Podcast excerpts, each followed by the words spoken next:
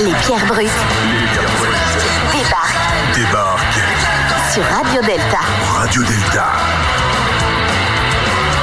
Vous êtes sur Radio Delta, la radio qui rayonne entre les oreilles.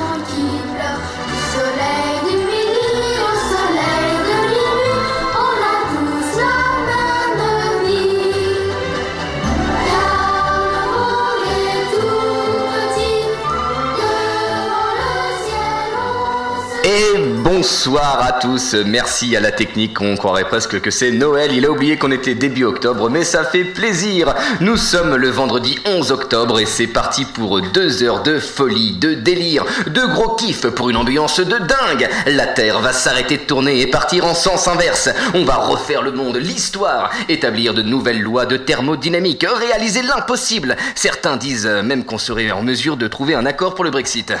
Non, je déconne. Vous l'aurez compris, c'est l'heure des pierres brutes sur Radio Delta, la radio qui rayonne entre les deux oreilles. Et les pierres brutes, c'est nous Et on est super heureux de vous retrouver Allez tout bien sûr, je- merci, merci, merci. Bon, c'est Gilles à la technique qui est très heureux d'être avec nous ce soir. Je tiens à vous rappeler que les francs-maçonnes et francs-maçons qui prendront la parole ce soir le feront en leur nom propre et non en celui de leur loge ou obédience, sauf exception expressément exprimée. Bien, cela étant dit, la petite présentation du jour. Nos chroniqueurs adorés avec nous ce soir, Antoine à la chemise bleue. Bonsoir tout le monde. Oh la vache, t'as gardé ton rythme légendaire Voilà. Et très content de pour euh, la reprise pour moi euh, Eh ben cette oui, année. eh, ça fait un bout de temps qu'on t'avait pas vu là. Bah, avant les vacances d'été. Eh bah c'est ça, eh bah franchement Donc ça un vrai super- plaisir. Eh bah ça nous fait plaisir de t'avoir avec nous, euh, mon petit Antoine à la chemise bleue. Igor Gonzola, comment vas-tu? Oh là là là là, le micro est tellement loin de toi, c'est la meilleure vanne que j'ai faite, je crois à la radio, personne peut la voir.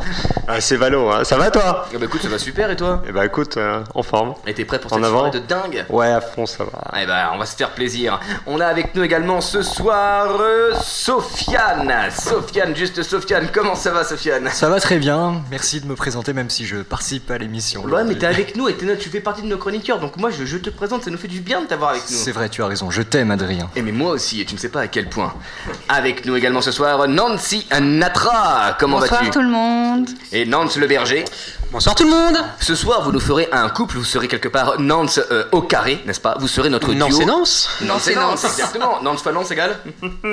Bah, Nance, Bon, Nance on a- carré. Je pense. On a arrêté les maths au moment où ça parlait des fonctions affines, c'est ça? Je sais, ça, ça nous a tous saoulé ça. N'est-ce pas? Vous serez notre duo d'intervieweurs ce soir. Et on a bien hâte de voir ce que vous avez concocté. On a également pour nous, et sa première, sa première chronique, Franck le stagiaire. Franck le stagiaire. Bonsoir Adrien, chers auditeurs. Ça va bien Oui, oui, très bien, oui, comme une première. Comme une pro- Ça va, tu te sens pas trop stressé Non, pas pour le moment, peut-être Ah, un peu plus tard. un petit peu. Ah, mais c'est normal, ça va bien se passer. Et euh, pour la toute première fois à nos côtés, avec qui je présenterai une petite chronique, bienvenue Benjamin. Salut. Salut. Merci pour l'accueil. Oh, c'est trop. J'espère qu'il y aura un blind test, hein Eh, Écoute, euh, J'ai révisé Hakuna Matata en plus. D'accord, ça Voilà. Écoute, on va préparer un blind test tout de suite. Je reparle avec euh, notre, notre technique. Un petit blind test pour la fin d'émission? La technique me dit que ça va peut-être être compliqué. La technique dit euh, tout à fait Thierry. Eh, La, la technique fait toujours son possible, en tout cas, et on est vraiment très content de son travail, n'est-ce pas? Faut pas les, faut, franchement, faut pas les contrarier parce que sans eux, on est personne. Un petit coucou, bien sûr, pour nos chroniqueurs absents et à qui on pense. Je parle donc de Louis Titi, Ingrid Eal, Julie Triol et notre pèlerin favori qui très certainement est en train de marcher vers d'autres contrées comme des. oui Alors là, vraiment, ça c'est c'est Nantes. Merci pour ton enthousiasme. Ça, c'est Ah, alors non, j'ai des nouvelles de- du pèlerin, il est en train de picoler ailleurs, euh, donc euh, et il ne pouvait pas à la Grande Loge de France et il ne pouvait pas être des notes ce soir. On ne peut pas picoler partout et comme je disais, il navigue dans d'autres contrées, n'est-ce pas?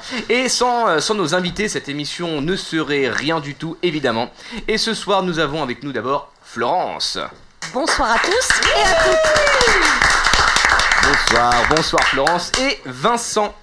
Oui, bonsoir à tous. Bonsoir Vincent. Comment ça va? Et on applaudit. Ça va, ça va.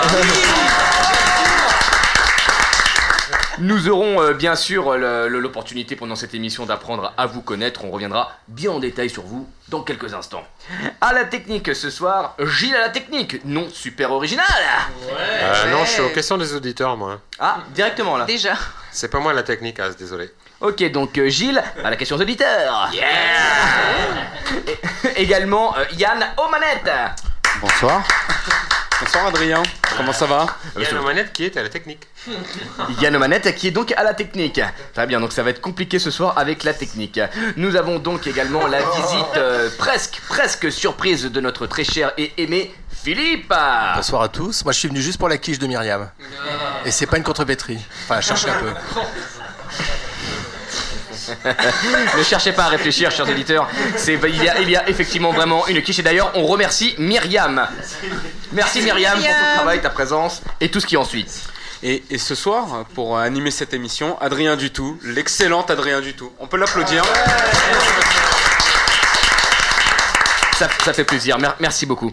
Et euh, d'ailleurs, on en profite pour souhaiter un joyeux anniversaire à Jacques Servia. Jacques, si tu nous entends, joyeux anniversaire.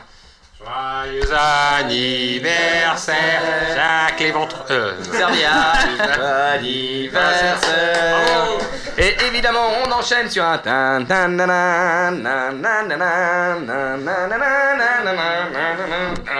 Ah, une annonce de mariage qui paraît tout de suite dans notre petit quotidien. Anne Po et Morgan, Morgan sans lequel Radio Delta n'existerait pas. Anne Po et Morgan donc se marient demain. Félicitations, beaucoup de bonheur, que du bonheur pour le futur. Si jamais vous deviez divorcer, faites-le bien. Non, ça se dit pas ça Gros, félicitations à vous en tout cas pour ce Ah, mariage qui arrive demain. Morgane, on t'aime On vous aime évidemment de tout notre cœur et on vous soutient à fond dans cette magnifique aventure. Et d'ailleurs, il est où Jean-Louis là? Non, Non, c'est Jean-Marc. Bah ouais, mais fallait me dire euh, Jean-Marc, on m'a dit Jean-Louis. bon, il est où Jean-Marc? Il est où Jean-Marc du coup Jean-Marc. Ah bah voilà, c'est pour ça que je comprenais pas. Jean-Marc, oui, je connais. Jean-Louis, je connais pas. Écoutez, chers auditeurs, parce qu'on a eu un petit problème tout à l'heure avec la technique qui me fait que des blagues depuis tout à l'heure. Donc, du coup, maintenant je saisis ce qu'il en est. Ah, en tout cas, avec nous aujourd'hui, euh, du beau monde. On est nombreux pour ce thème joyeux, tout en couleurs, en chansons et poésie. Et oui, aujourd'hui, on va parler de Disney. Ah ah, viens au pays des Schtroumpfs, tout est merveilleux. Ah bah non, c'est pas Disney ça. Non, bah, oh, soyons optimistes, hein, peut-être qu'ils vont racheter les Schtroumpfs aussi. Et oui, hein, car qui dit Disney dit aujourd'hui surtout l'une des plus grosses entreprises du monde, The Walt Disney Company, where the magic lives. L'accent c'est cadeau mon pote. Voilà. On peut même parler d'empire présent sur tous les continents, dans pratiquement tous les pays, avec plus d'une vingtaine de filiales. En bref, qui ne connaît pas Walt Disney? Et je... Ah voilà, je m'attendais bien à cette vanne-là et à cette réponse-là. Mais donc tout le monde effectivement connaît Disney. Et pourtant, comme toute chose, c'est une aventure qui a bien dû commencer quelque part. Ainsi, Walter Elias Disney naît le 5 décembre 1905 à Chicago. Par une nuit froide où la neige ne cessait de tomber, on raconte que personne ne traînait dehors. Seules quelques traces de pas témoignaient d'une vie recluse depuis fort longtemps dans les boyaux de cette ville endormie. En vrai, je sais pas du tout à quoi elle ressemblait cette nuit. non, mais, je me suis dit qu'en fait, euh, j'avais envie d'enrober le tout avec une petite histoire sympa, quoi, pour, pour éveiller l'imagination, ça, ça met un peu de craquant, quoi. Et ben, justement, c'est ce que Walter se plaît à faire depuis son plus jeune âge. Passe donc quelques années, et Walter Elias Disney, que l'on appelle maintenant Walt Disney, décide de créer la Walt Disney Company. Nous sommes en 1923. Ouais, 1923. Alors pour ceux qui savent compter, hein, tout à l'heure on parlait un petit peu de maths, pas besoin de fonction affine pour celle-ci, mais Elias donc avait 22 ans. voilà. Tu faisais quoi toi à 22 ans? Tu, Euh, J'étais au cours Simon. Ouais, non, c'est- non, c'est- c'est pas bien. Tu faisais quoi toi à 22 ans? C'est que c'est pas. C'est ça. alors, moi, moi je, je- perso, je- j'osais enfin partir de chez mes parents pour faire ma première coloc. hein. Je me sentais un peu le roi du pétrole, j'avais un chômage à taux journalier de 43 euros, ce qui est bien, mais pas top. Bref, voilà. Il y, a des, il y existe des destins peu communs, et celui de Walt Disney en est un. Et ce fut le début d'une aventure hors du commun qui a maintenant presque un siècle. Nous reviendrons durant cette émission sur certains des plus grands succès de Disney, des classiques que nous connaissons tous, et qui seront, par le truchement de nos experts ici présents, disséqués pour en tirer tout le suc. Un siècle, c'est 100 ans? Un siècle, c'est presque 100 ans, ouais. C'est long, hein. Ah non, mais parce que parfois tu te dis que 100 ans, c'est pas forcément un siècle, mais parfois 100 ans, ça fait le siècle. Ah, je vais te dire que quand ça fait le siècle, là, tu passes un bon moment. Effectivement, car si les dessins animés de Walt Disney nous font rêver, rire, sourire, voire pleurer, il n'en reste pas moins qu'ils sont à la base des contes remis au goût du jour, pour certains des créations à 100% originales, certes, mais toujours avec un message profond. Plusieurs lectures et même, nous le verrons, une dynamique ésotérique. Est-il nécessaire de préciser que Walt Disney était franc-maçon? Oui, je pense que cela peut nous intéresser ici. On va vous raconter des histoires. Il était une fois les pierres brutes au pays de Disney.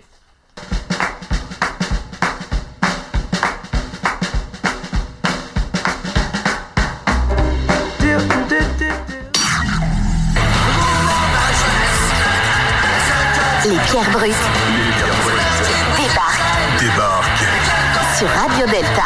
Radio Delta. Vous êtes sur Radio Delta, la radio qui rayonne entre les oreilles. Et de retour avec nous, les pierres brutes, et cette fois-ci, on rentre dans le vif de l'émission. Ouais. ouais, mais attends, ça va être tellement chaud ce soir. Bon, alors, comment ça va, mon petit non carré? Eh ben ça va très bien. Oui? Je suis prêt à poser ma première question. Alors, déjà, dans un premier temps, on va y aller step by step, parce que nos, nos, Vas-y. nos auditeurs voudraient euh, savoir à qui on a affaire, qui sont nos invités, etc. Donc, euh, vous nous les ménagez bien. Moi, je, moi, je veux savoir à qui on a affaire. Qui Je ménage On toujours. rentre pas dans l'art directement. Je rappelle Non, à nos la chèvre auditeurs- et le chou, c'est ça La chèvre et le chou vient au dernier film de Christian Lambert. Ça, me sort comme ça, je ne sais pas pourquoi j'ai dit ça. Euh, en tout cas, on rappelle à nos auditeurs qui viennent de nous rejoindre que ce soir, les pierres brutes s'attellent au thème vraiment pointilleux de Disney. Nanso Carré, la parole est pour vous. Donc ma première question est à Florence, qui s'y connaît un peu en, Disney, puisqu'elle a planché plusieurs fois euh, sur, euh, sur le thème. Hmm, Jamais. Mais Jamais Mais non, Mais non, j'ai jamais planché. Mais par contre, euh, c'est un thème qui m'a toujours beaucoup intéressé. Et euh, surtout pour aborder le premier degré. Parfait, c'est ce qu'on va aborder euh, ce soir. Et avant de d'écouter le de t'écouter sur le sur le compte que tu as choisi, ma première question est un, un- peu plus globale, c'est-à-dire que nous avons dit que Disney est je suis Nance le berger. C'est quoi Si je comprends pas. Ah, excuse-moi. Euh, oui, qui es-tu? Excuse-moi. Euh, eh, eh, exact, exact. Ah, mais en fait, je savais pas si on pouvait dire euh, est-ce que tu es franc-maçonne, est-ce que tu es pas franc-maçonne? Oui, je suis franc-maçon parce que dans mon, obédience, le droit humain, on ne féminise pas les titres. Donc je suis franc-maçon. Et, et voilà, fier de l'être. Voilà. D'accord. Et euh, j'ai Quelques presque années ce- de boutique Ouais, ouais, euh, presque 30 ans. Ah oui. Quelques Quasiment dans. ok. Voilà. Euh, T'as roulé ta bosse. Un petit peu. On va Parfait. dire ça. Euh, et donc, je vais re- re- revenir sur, sur ma question. C'est que euh, donc Disney était, était franc-maçon.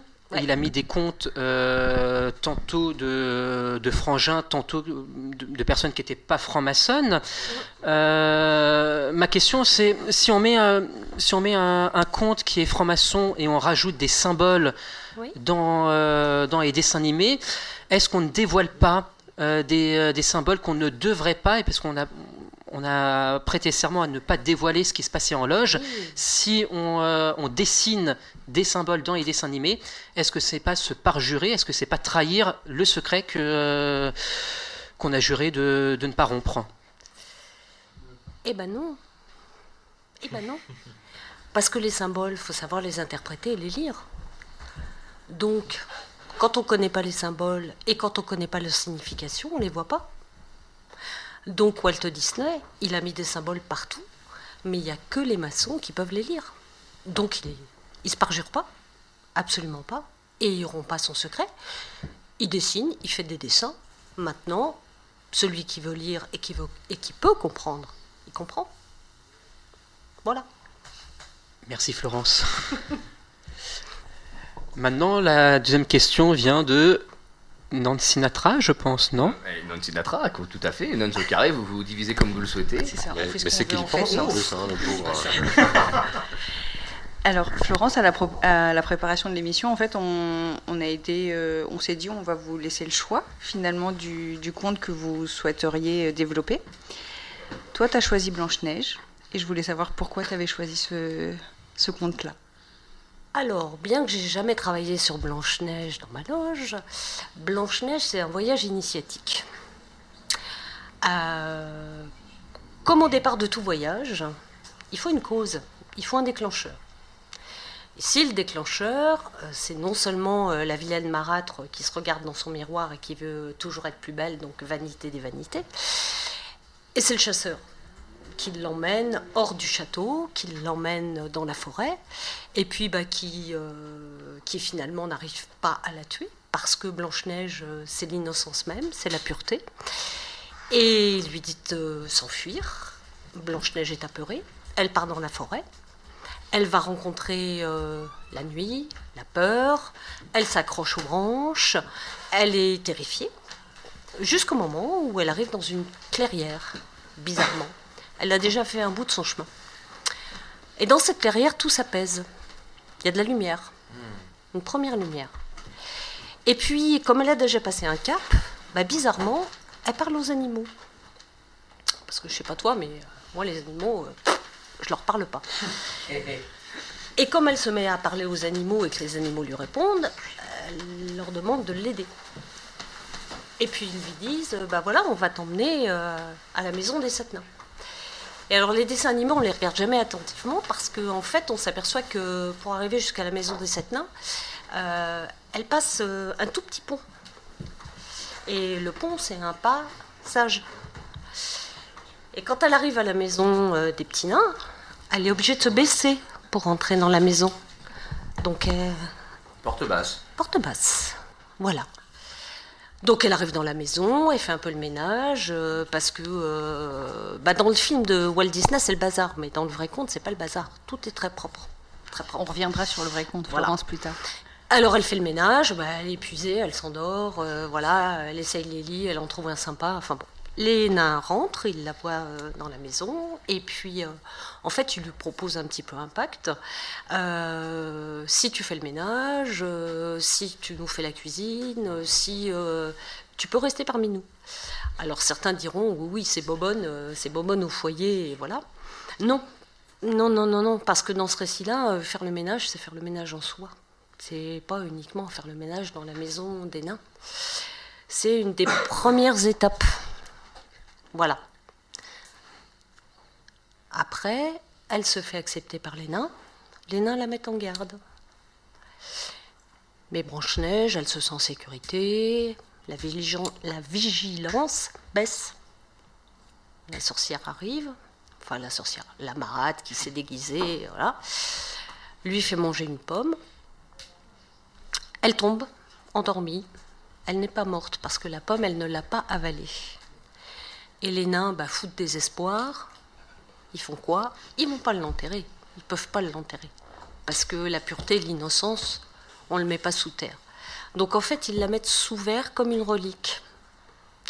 Et ils la mettent au soleil, à la lumière. Deuxième passage euh, vers le voyage initiatique.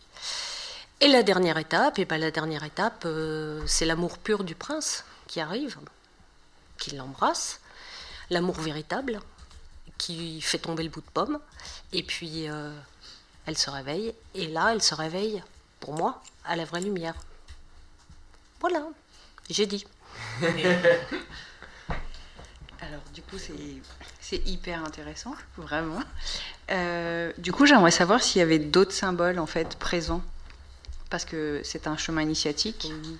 Donc, je pense que tout au long, finalement, euh, il y a des petits symboles qui sont parsemés par-ci par-là. Et je voulais savoir ceux que tu as pu euh, détecter ou ceux que tu connais finalement. Alors, Des symboles, il y en a plein d'autres. Il y en a plein d'autres. Euh, mais comme quand on arrive en maçonnerie, euh, je dirais que dès qu'on arrive, on a quasiment tous les symboles sous les yeux. Mais on ne sait pas les lire. Parce qu'on n'a pas la connaissance. Donc, euh, bah, on n'en a pas la lecture, donc euh, on ne les voit pas, on, ne sait pas à quoi ils correspondent. Donc oui, dans Blanche-Neige, il y a des symboles à d'autres degrés.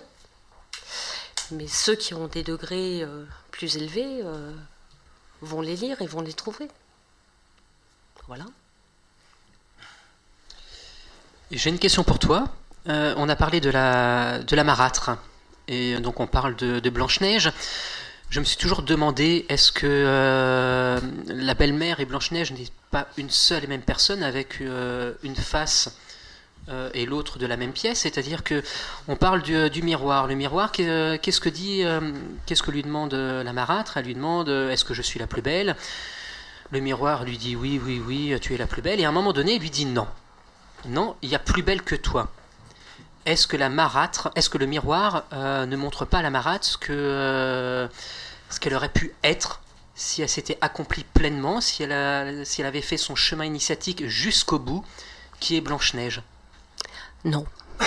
Mais, mais, mais- mais Non. j'ai posé une question. Non. Le miroir, c'est le reflet de l'âme.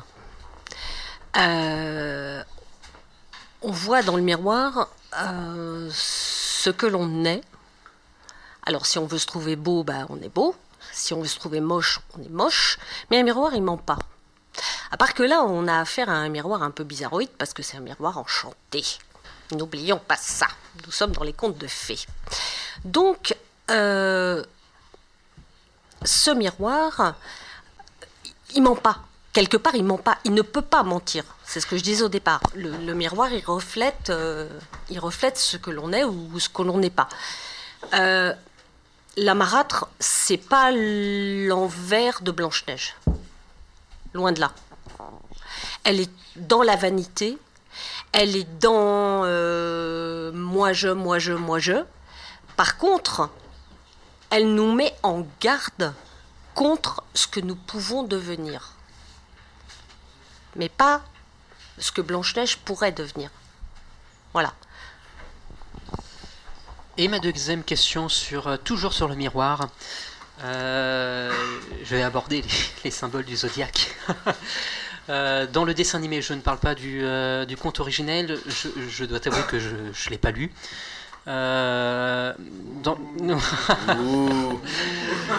Chez Disney, chez Disney tout autour du miroir, il y a les symboles du zodiaque. Est-ce qu'on peut, est-ce que tu peux nous en parler un peu plus?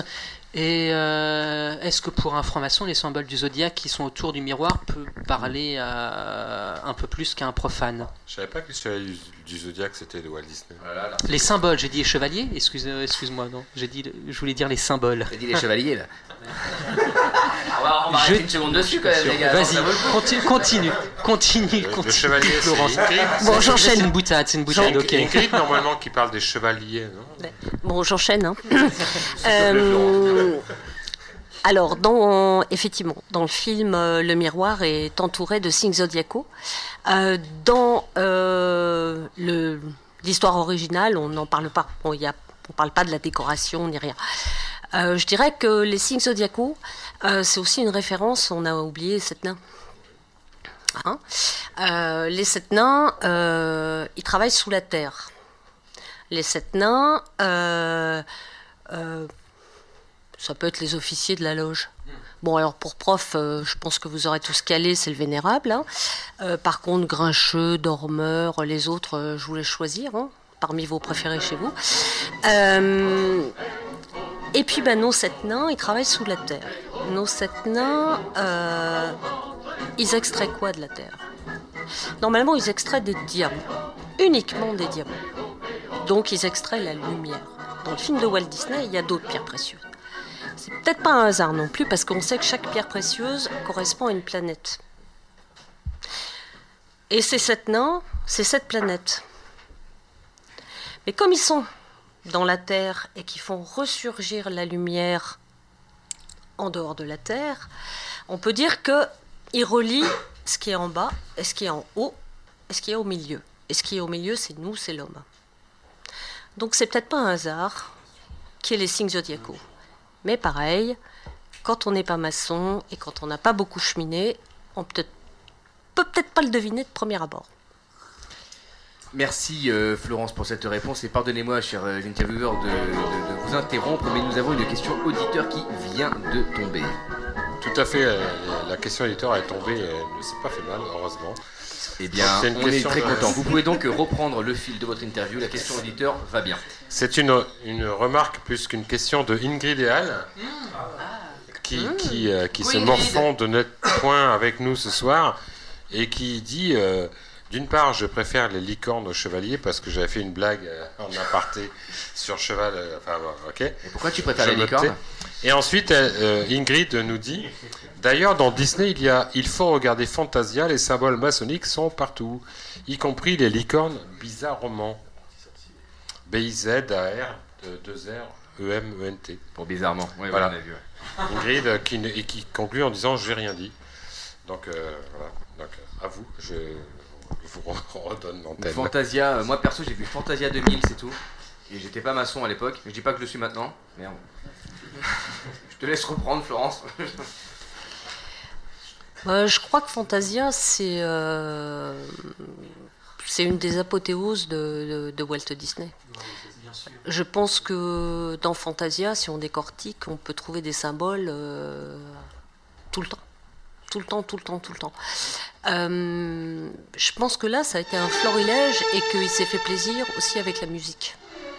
C'est-à-dire qu'il a su demander à ses dessinateurs d'adapter vraiment les dessins à la musique. Moi, il y a deux passages, mais alors que je kiffe, comme disaient les jeunes, euh, c'est les champignons et les hippopotames. Voilà. Parce que voir un hippopotame en tutu danser sur les pointes, moi, j'ai jamais vu, sauf dans Fantasia. Mais je crois que c'est vraiment, euh, pour moi, c'est un type, c'est son plus beau dessin animé. C'est parce que tu n'as pas assisté encore à notre émission immersive à Amsterdam, euh, bientôt. Ah oui Euh, Florence, moi je voudrais vraiment qu'on revienne sur les symboles parce qu'il y en a une flopée finalement dans Blanche-Neige. Quand on a préparé l'émission, on- justement, on en a relevé énormément. Et même si ça va être un peu long, j'aimerais vraiment que tu les développes parce que c'est vraiment quelque chose qui, moi, m'a intéressée et je pense que je ne serai pas la seule euh, dans ce cas. Alors, le premier symbole qu'on voit euh, dans Blanche-Neige, c'est le miroir. On en a parlé. hein. Euh, ensuite, il y a un deuxième symbole euh, qui est pourtant qui n'est pas fugace parce qu'elle chante pendant un bon moment au-dessus de ce symbole qui est le puits. Ah bah la vérité est au fond du puits. Hein. Et quelle vérité va-t-on chercher sinon la nôtre? Mais euh, elle confie à ce puits euh, toutes ses espérances, euh, voilà. Et il y a un écho d'ailleurs. Quand elle chante, sa voix est dédoublée, voilà. Donc, bah, elle confie son espoir d'une vie meilleure, voilà. Mais en fait, quelque part, elle, elle descend aussi en elle-même à ce moment-là, voilà. Alors, la forêt, on en a parlé. La clairière, on en a parlé. Le pont, on en a parlé. Le passage. Euh, la porte basse, nous en avons parlé. Et un petit détail. Si, si, la porte basse, c'est la porte qui.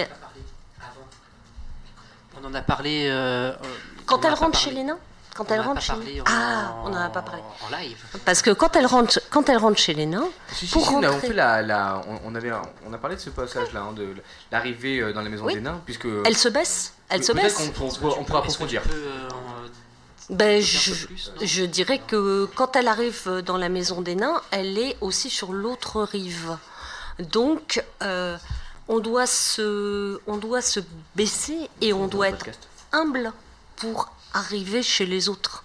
Donc, on doit avoir une attitude aussi euh, de respect, euh, voilà. Et c'est tout à fait ce qui se passe. Mais c'est très fugace, parce qu'on la, voit, on, la voit 30 secondes, enfin, même pas 2 secondes se baisser pour rentrer dans la maison des nains. Bon. Par contre, il y a un détail que euh, moi j'ai redécouvert, en re- enfin que j'ai découvert tout juste en regardant le dessin animé. C'est qu'en fait, elle fait le ménage, euh, elle nettoie tout, tous les oiseaux chantent avec elle, frottent, sifflent en travaillant, etc. etc. Euh, et à un moment donné, elle est tellement fatiguée, elle va s'étendre.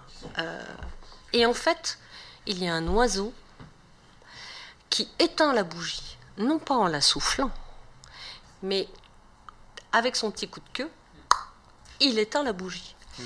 Parce qu'une bougie, une bougie, mm, moins chez nous, chez les francs-maçons, ou un petit coup d'aile, hein, enfin bon, au moins chez les francs-maçons, une bougie ne doit pas être soufflée, elle doit être mouchée.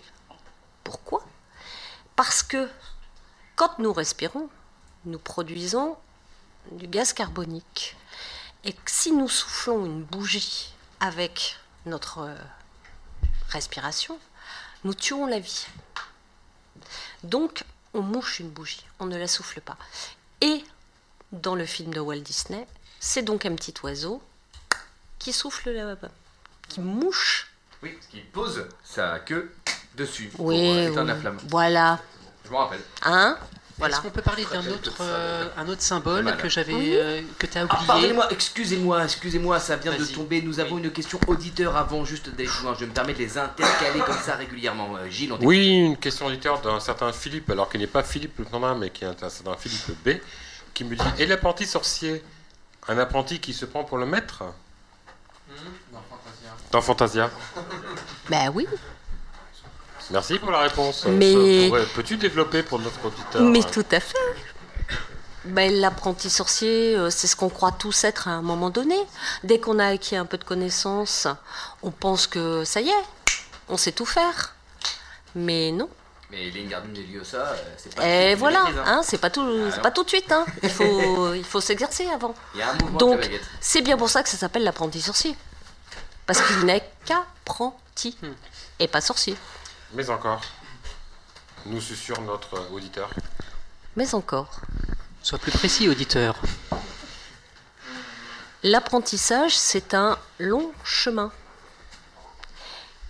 Et hum, ça peut prendre des années, ça peut prendre euh, quelques jours, ça peut prendre des mois.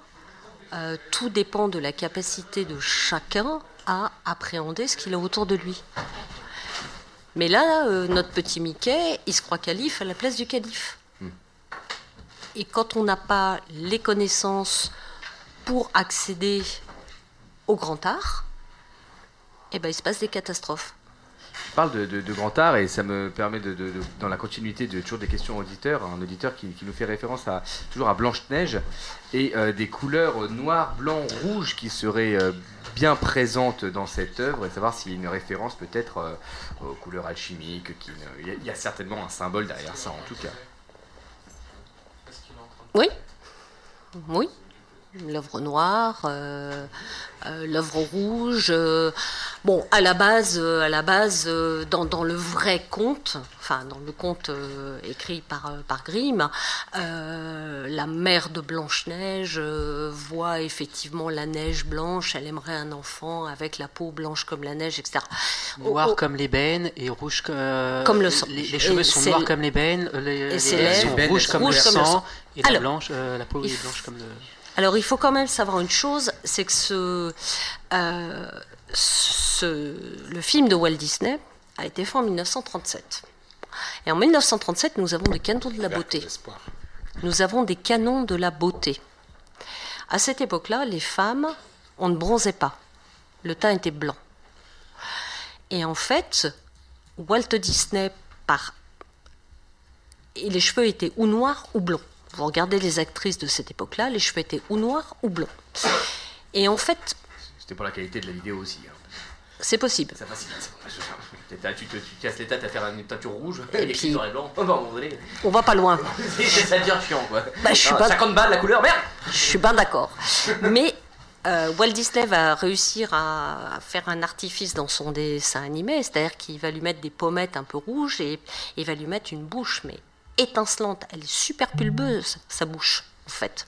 Donc, euh, on n'est plus vraiment dans l'enfant innocente, mais on est quand même dans une petite fille euh, bah, très. euh,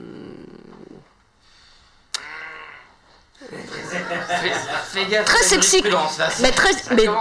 bah non, très sexy quand même. Ah, ça me va très bien. Voilà. Mais, mais Florence, tu, tu dis qu'on parle de canon de la beauté.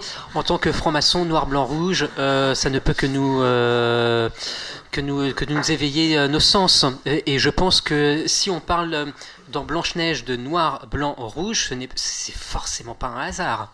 C'est, euh, j'y crois absolument pas. Tu me dis que c'est un hasard, j'y crois pas. Tu me dis que c'est un canon de la beauté, j'y crois pas. C'est pas le drapeau français, non? Ah, au départ, je pense que euh, dans le conte, c'est un hasard pur et dur. T'es sûr Enfin, t'es- on, on peut pas Bon, être sûr. Enfin, Euh, je, enfin, bon, je pense que quand le, le dessin animé a été écrit, euh, euh, le dessin animé, pardon, le conte le a été conte. écrit, je, je pense que c'est du hasard. Voilà. Maintenant, après, attention, parce que les symboles, on peut leur faire dire tout et n'importe quoi. C'est ce que tu m'avais dit. Voilà.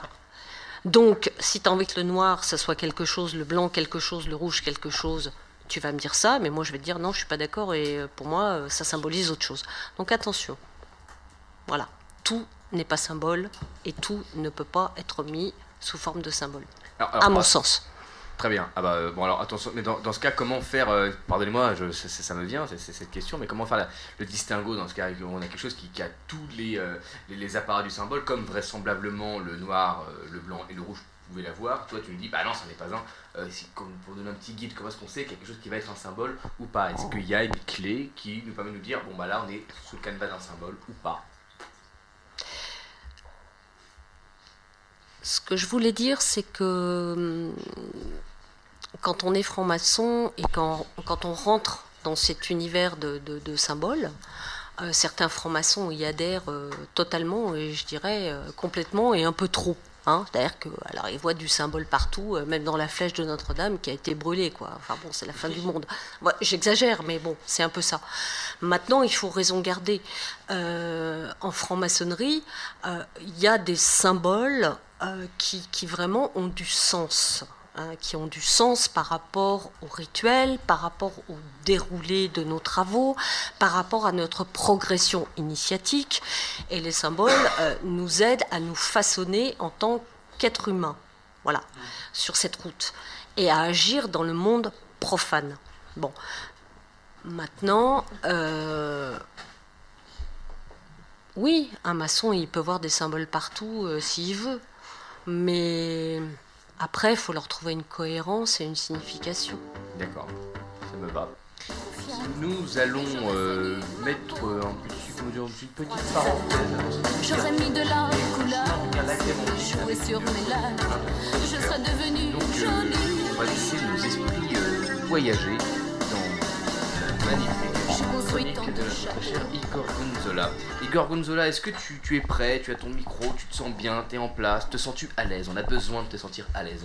Et là, ça a l'air de fonctionner. Tu te sens bien là? Ouais, ça Ah va. ouais, tu te ça sens va, bien, là, c'est parti, cool. ouais. Super. Écoute Igor Gonzola, la parole est pour toi. On t'écoute et viens nourrir notre conversation. On reviendra après sur nos invités. On va essayer- de faire ça. Donc trois mots, ou plutôt quelques mots ce soir pour questionner le monde. Des mots pour avancer sur le chemin de nos déséquilibres. Et je vous propose d'aller chercher nos peurs au fond de l'abîme de l'âme des conteurs passés, pour ensemble trouver des pistes pour réenchanter le monde qui s'annonce avec nos yeux d'enfant. Bref, de dépasser les couleurs chaudes de nos, de nos dessins animés préférés pour tutoyer la part d'ombre des contes qui les ont inspirés, et partir suivre cette petite voix bizarre qui me susurre à l'oreille qu'il existerait un lien entre le désenchantement du monde, la réification de l'humain et la perte de sens totale induite par la transformation de récits ancestraux en produits dont la force réside avant tout dans leur storytelling qui vide nos imaginaires. Car je me suis laissé dire qu'à force de nous couver, ces chers pourvoyeurs de rêves bleus cherchaient à nous la faire à l'envers et risquaient fort de nous faire passer à côté d'un message différent, peut-être plus politique qu'initiatique ou psychanalytique, mais en, mais en tous les cas définitivement anticommercial. Un message certes tragique sur fond de récits de violence, mais sans lequel nous risquons de perdre le sens de l'enchantement du monde en nous privant adultes et enfants du message de nos aînés. Paradoxe, me direz-vous? Comment protéger les enfants de la confrontation au ma- Comment protéger les enfants de la confrontation au malheur pourrait- pourrait-il s'avérer maléfique? Complexité quand tu nous tiens. Existerait-il une boucle de rétroaction cachée entre l'imaginaire projeté et le vécu produit? Laissant les enfants de la postmodernité dans un vide, certes coloré mais quelque peu désenchanté, eux qui hurlent la voix d'une génération en quête de sens, notre monde, en pleine accélération, a laissé à des pourvoyeurs de couleurs sur pellicule le soin de transformer en produits dérivés des personnages censés leur faire passer le message de leurs aînés. Un message sombre mais très clair, à savoir que l'humain porte en lui ombre et lumière, que le monde n'est pas que sucre et bonbons, mais qu'ils pourront néanmoins le rendre meilleur, à condition qu'on n'anesthésie pas leur capacité d'enchantement et d'étonnement en leur fourguant une vision tronquée des affres humaines qui les entourent. Car voyez-vous, le diable est bel et bien pour le coup dans les détails de nos histoires. À trop vouloir nier les souffrances et les noirceurs de l'âme humaine, trop vouloir la repousser au-delà des limites de la raison, on se brûle. À trop feindre d'ignorer la violence, on la place au cœur de nos interactions, on l'encastre dans le cœur de l'humain. Nos contes, d'Andersen, des frères Grimm et des sages chinois, avaient très certainement et très paradoxalement cette faculté de protection, de la capacité d'enchantement du futur propre aux enfants. Prenant leur source dans le vécu de lieux perdus dont la terre nous raconte la souffrance des âmes qui y résident, ils nous montrent que le monde des adultes n'est pas fait que de rêves et de jours heureux, que le mal existe au cœur de l'humanité tout en donnant aux enfants les outils de cette incroyable capacité de résilience dont ils font souvent preuve. Au fil des mots, ils nous rappellent, entre autres histoires tristes, qu'être soumise à une marâtre signifiait sans laisser doute que notre mère était morte en couche, que les adultes peuvent sacrifier leurs fils et leurs filles aux démons des conflits et des parts les plus sombres de l'humanité, en les abandonnant dans la forêt, en, les en en faisant la proie de cannibales psychopathes ou en en faisant des enfants soldats. Ils nous remémorent des histoires de sorcières et de guerrières sacrifiées sur l'autel de ces violences qui ravagèrent les régions perdues de Silésie, de Westphalie ou des steppes de Mongolie extérieure, tant de contrées dont, dont les noms ne signifient plus grand-chose face aux forces du merchandising dont l'histoire ne débute pas avant les années 20. En désenchantant les imaginaires passés, ces contes permettaient aux adultes de en devenir de réenchanter les imaginaires présents en se projetant directement, mais en compagnie de leurs parents, contre la réalité du monde. Ils leur donnaient les pistes pour y réin- réinjecter un peu de magie. Magie qui manque tellement dans un monde qui laisse cyniquement ses enfants s'habituer aux violences du quotidien et qui en fait le moteur de transformation dont la durabilité reste encore à prouver.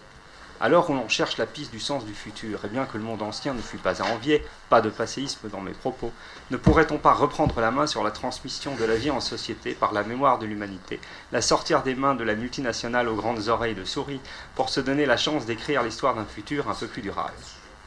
Bref, en faisant lire les contes dans leur version originale. Et si possible, en sauver encore un peu plus de cette violence, à laquelle trop d'entre eux, les enfants, sont soumis et dont les larmes se perdent aux confins d'un désert vide de tout génie ou tapis volant. Et je vous laisse avec cette petite pensée très légère.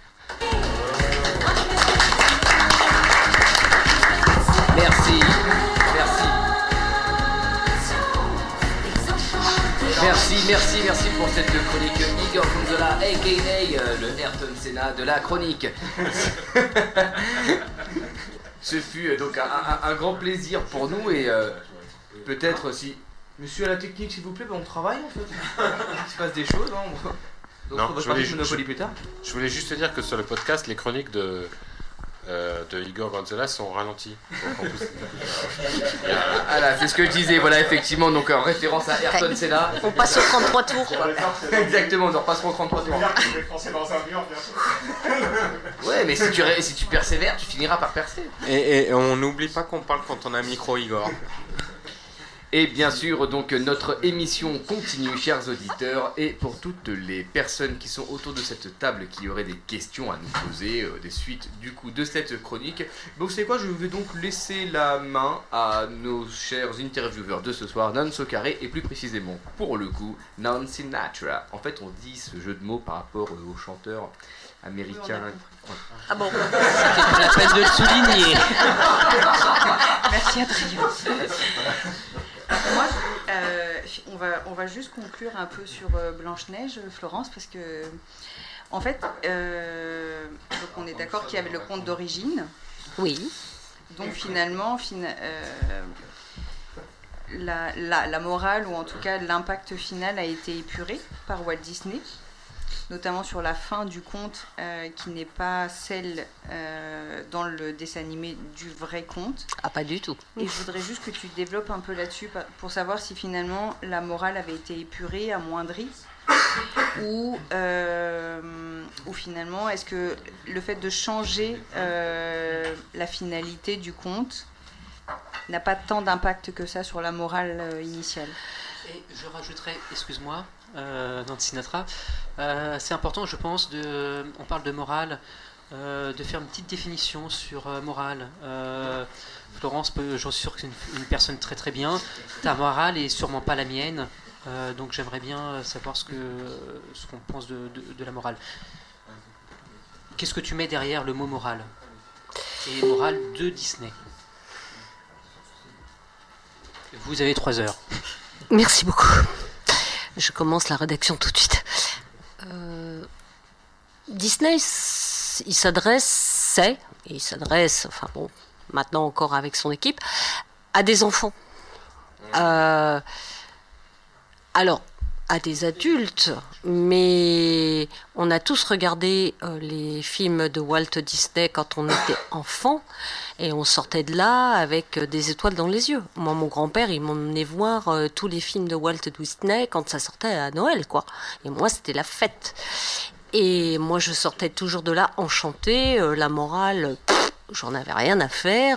J'avais passé un bon moment avec Pampan, voilà, qui faisait. Voilà. Euh, bon, euh, avec Balou, euh, dou, dou, dou, c'est tout. Maintenant, les vrais contes, effectivement, quand on voit la fin de Blanche-Neige, elle invite la marâtre à, son mariage. Elle lui pardonne. Mais alors bizarrement, la marâtre, on lui fait enfiler des souliers qui sont chauffés à blanc. Elle doit danser avec jusqu'à ce que mort s'en suive. Je vois pas trop Disney euh, mettre ça à l'écran pour les gamins, quoi. À moins, de, à moins de les stresser, que les parents ils restent. Dancing Queen, Dancing Queen. Alors, je pense que les parents à l'heure actuelle, ils ont déjà assez de soucis avec leur mouflet. Euh, si en plus il faut qu'ils fassent des cauchemars à cause de Walt Disney, on s'en sort plus. Donc voilà. Mais il faut savoir que les, les- les trois quarts des contes euh, finissent mal en général, euh, comme disait quelqu'un d'autre. Mais voilà, la petite sirène, c'est pareil. euh, elle meurt euh, de façon euh, terrible. Enfin, Elle se transforme en écume de mer. Mm. On aura l'occasion peut-être Oui, de enfin revenir bon, euh, hein. voilà quoi. La morale. En fait, est-ce que finalement la morale n'a pas été sublimée? Mais je pense que les enfants, parce qu'au départ c'est pour eux, ils en tirent la morale qu'ils souhaitent, qu'ils qu'ils- s'imaginent. Parce que la marâtre, euh, c'est la vilaine maman qu'on n'aime pas. C'est la maman à qui on n'ose pas dire euh, t'es méchante et tu me saoules. Donc la marâtre, c'est le mauvais côté de la maman. Et alors là, il faut prendre Bruno Bettelheim et psychanalyse des contes pour enfants. Bon, il dit pas que des bonnes choses, mais à mon avis. Mais bon, voilà. Mais Est-ce que, est-ce que les enfants ont une morale? Mais euh, avant 7 ans, on raisonne pas. Parce que 7 ans, c'est l'âge de raison. Donc, euh, j'espère qu'ils ont une morale. Allez, euh, j'espère qu'ils ont la leur et qu'ils s'amusent beaucoup. Avant de rentrer euh, dans un cercle un peu infernal où euh, on raisonne beaucoup et où on laisse plus parler, euh, on laisse plus parler notre petite voix d'enfant en nous justement malheureusement. Et quelquefois, je pense que si on laissait un petit peu parler notre voix d'enfant, le monde irait peut-être mieux. Oui, si, si je peux me permettre une question, hein, il faut il faut pas oublier que le, le dessin animé de Walt Disney c'était 1937. Je crois que c'est le premier long métrage de en dessin animé, hein, c'était une grande première. Et euh, il faut pas oublier l'époque, qu'est-ce que c'était les États-Unis en 1937, même l'Europe, par rapport à la morale, par rapport à tout ce qu'on dit aujourd'hui, c'était en 1937. C'est je pense que c'est important de se souvenir quand on parle de morale, c'est la morale de 1937 et c'était aussi l'idée de, de faire une, une prouesse commerciale aussi. Donc il fallait que ça plaise entre guillemets à tout le monde. C'est-à-dire que ça plaise aux enfants évidemment, parce qu'il y a des petits animaux, et surtout aux parents. Je crois que c'était ça l'idée. Et tu as tout à fait raison. Et c'est pour ça que Blanche. Et c'est pour ça que Blanche-Neige, euh, bah, elle nettoie la maison des sept nains. Et qu'elle est contente. Siffler en travaillant. Bon, je siffle mal. Mais bon, voilà. Parce que à cette époque-là, eh bien, les femmes, il fallait qu'elles soient contentes d'être au foyer, il fallait qu'elles soient contentes de, de, de rendre leur mari heureux, etc. Donc, bon. euh, bien sûr, bien sûr. J'ai parlé euh, tout à l'heure de la physionomie de Blanche-Neige. C'est pas pour rien non plus. Elle correspond parfaitement à l'archétype des, des, des, des, hum, des actrices de l'époque. Et évidemment, il fallait contenter tout le monde. Évidemment. C'est pour ça que je pense que le, le conte de Grimm est beaucoup plus, euh, beaucoup plus détonnant que le, que, le, que le dessin animé qui est peut-être un peu, qui est du corps un petit peu tout ça quoi. C'est du commercial. Et on ne parle pas bien sûr des contes de Grimaldi. Merci, merci beaucoup pour cette intervention. Moi, je suis pas d'accord avec vous, hein, Disney, euh, c'est pas du tout commercial, sinon on le saurait depuis longtemps. Hein. Après que tout à l'heure, vous mais- avez parlé d'à peu près une vingtaine de filiales aujourd'hui. Effectivement, Disney, alors c'est The euh, Walt Disney Company, initialement, c'est donc effectivement une entreprise, une structure. Donc même s'il y a des symboles qui sont disséminés dans différents dessins animés, il faut bien qu'elle puisse vivre. Donc c'est avant tout euh, une compagnie co- commerciale. Maintenant, mais à l'époque, Walt Disney, je pense qu'il voulait faire des choses épurées aussi pour les enfants. N'oublions pas ça. Parce il que d'une famille même de commerçants, arrivé à 22 ans à pouvoir ouvrir une boîte, c'est-à-dire qu'il n'est pas non plus dans une famille de défavorisés. Il est le Oui. symbole d'un pays euh, quand même qui est, euh, qui, qui- qui- qui est pas, pas émergent, mais qui veut, se veut le symbole un peu de la réussite, etc. Parce qu'on écrase d'autres personnes. Ah, ça existe aussi, hein, Walt Disney, si on rentre dans sa vie en détail, il n'est pas non plus tout, tout beau garçon, beau garçon. Crois savoir que Walt Disney était quand même un peu. Il livre aujourd'hui, il dirait Oh, Trump, il est pas si con que ça, quoi. Non, ce serait pas du genre un peu droite, droite, bien droite quand même? Non Euh, C'était quand même un frère. Oui, mais justement, pour revenir sur notre Peut-être un sale type, comme disait Philippe en Alors, on aparté, parle de mais. franc-maçonnerie ou de ne- franc-maçon Je n'aurais pas. Mais sale type, mes frères. Écoutez, je vous titillais là-dessus, c'était pour mettre un petit peu de piment là dans cette histoire. Mais bon, finalement. Frères, nous le sommes tous, bien sûr, mais c'est la franc-maçonnerie qui nous intéresse, mais nous avons tous déjà été déçus par des francs-maçons, n'est-ce pas? Nous pourrons en parler jamais, jamais, jamais. Ce n'est pas donc la question, je redonne la parole ici à mes intervieweurs qui eux seuls vont décider de ce qu'il en est. Oui, mais comme je, vous donne donc la parole pour en faire ce que vous voulez, n'est-ce pas? Pour notre cher, cher Vincent. notre Oui, on, va parler de. Vincent, on va se concentrer maintenant sur toi. Oui. Euh, donc on change visiblement de compte. C'est ça. Euh, on va tomber sur euh, La Belle et la Bête. C'est ça exactement, Nous, on va se rapprocher euh, des années 90, euh, on va se rapprocher euh, plus de notre époque avec les années 90 et La Belle et la Bête. C'était mon premier dessin animé, j'avais Ouais. 3 ans, je me rappelle. Et ben moi aussi. Et j'avais ma petite amoureuse, je suis rentré dans le, dans le cinéma et on, on s'est mis sur le, dans le premier rang et en fait j'avais des problèmes. Euh, en fait, premier rang, c'est euh, dans un cinéma, c'est assez violent. je m'en suis aperçu à 3 ans. Mais euh, pardon, moi, vas-y, je, continue. je me fais la voix des auditeurs avant toute chose, mais Vincent, mais qui es-tu? Parle-nous rapidement de toi. Je veux dire, euh, Qui es-tu, Vincent? Eh ben, euh, dans la mesure moi, du possible, euh, est-ce que tu peux. Je suis ton père. mais qui es-tu? Parce qu'on est heureux de t'avoir avec nous. euh, dire, on est content. Qui, qui, qui es-tu? Maçon, pas maçon, tu peux nous dire Je suis pas du tout maçon. je- T'es un profane, euh, t'es en train de nous dire? Ouh Dehors Ça va aller, ça va aller. Va des rétro Bien sûr, bien satanas sûr. Mais bien sûr, mais moi je voudrais. euh, Parce que là, la, la question qui était posée par, euh, par, par, par, par- par- par notre très cher euh, Nantes Le Berger me, me, me, me ravit, mais je voulais savoir à qui on avait affaire un petit peu. Genre, d'où est-ce que tu venais, ce que tu pouvais nous dire pour voir. Tu es un fan de Disney peut-être? Néanmoins, Euh, nous tenons notre sacrifice du soir. Voilà. Néanmoins, néanmoins. 21h sonnant presque, 9h, on verra ce qu'on peut en Bah faire. écoute, il y a quelqu'un à la technique qui m'a dit ah, tu, tu connais bien Disney, ce serait bien que tu viennes nous en parler et Ouais. tout. euh. je fais ouais, ouais, pourquoi pas. euh. Et voilà, et du coup, hein, c'est Yann euh, qui m'a dit bah viens. euh, et en fait, parce que je suis un, un ami de Yann à l'origine, euh, on, a été dans la même école d'informatique tous les deux. Ok. Donc, euh, voilà. c'est ton, c'est ton kiff quoi, tu aimes. Tu aimes Ouais, euh, c'est ça, c'est c'est mon kiff depuis pas mal d'années. euh. Et d'avoir Yann au quotidien comme ami, c'est pas difficile à gérer? T'as inspiré pour euh, La Belle et la Bête par exemple? Bah voilà, moi je suis la belle et Yann c'est la bête.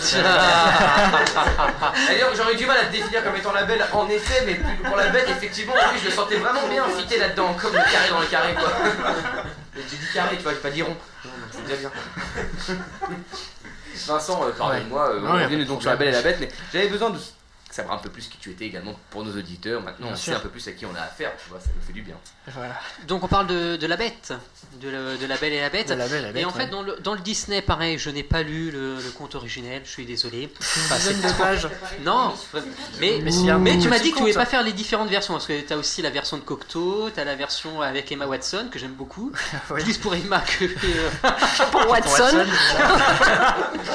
Donc on va se concentrer sur Disney. Au Oui. début, tu as la, tu as le, la euh, une personne assez arrogante qui est, qui est le prince. Oui. Tu as une fée qui arrive dans son château et qui lui dit, euh, ne, qui lui dit quoi? Qui lui dit qu'il faut pas se fier aux apparences. Oui, c'est ça, oui. euh. Et euh, et, euh, et en fait, il se fie aux apparences et, et donc il est transformé en bête. Moi, j'aimerais bien euh, te poser la question. euh, le Petit Prince, qui est un, un- un conte maçonnique, totalement maçonnique euh, à, à 100%.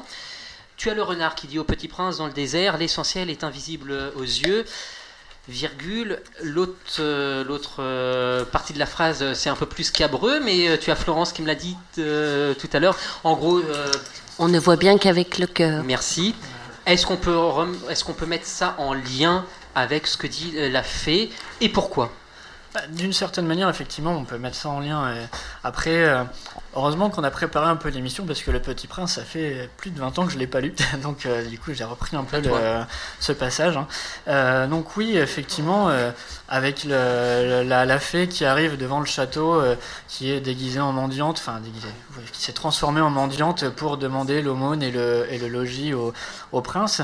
Elle, elle arrive vraiment, enfin voilà, comme ça. Et, et le, le prince, lui, étant un personnage assez arrogant, orgueilleux, comme il est présenté, euh, bah, lui, euh, non, il en fait pas. Il veut pas d'une bonne femme habillée comme ça, enfin d'une mendiante en fait chez lui dans son beau château. Et, euh, en fait, voilà, c'est la, personne, enfin la, fée insiste quand même deux fois pour, lui demander le, logis. Et le prince, lui, lui refuse catégoriquement les deux fois en l'envoyant en l'envoyant balader. Et c'est à ce moment-là que ce- cette personne-là, enfin la fée, se retransforme en une belle jeune fille, une belle, une belle jeune femme. Euh, son apparence euh, certainement euh, originale. Et, euh, et du coup, euh, là, le, effectivement, le, le, le, prince change d'avis parce que bon, il, il est intéressé finalement en fait. hein, c'est quelqu'un d'intéressé aussi à l'origine. Et, et du coup, pour faire un peu le, oui, le, le parallèle avec le, le Petit Prince, effectivement, c'est on, on voit qu'il il réfléchit pas avec son cœur, mais du coup, il réfléchit avec ce qu'il voit devant lui et, et euh, ça lui cause préjudice finalement de, de, se borner à sa première, euh, à, sa première impression, effectivement. Et euh, c'est vrai que c'est pas. Finalement, il faut peut-être donner sa chance aux gens et pas se, pas se borner à ce qu'on voit euh, devant nous parce que finalement, bah, c'est trompeur, quoi.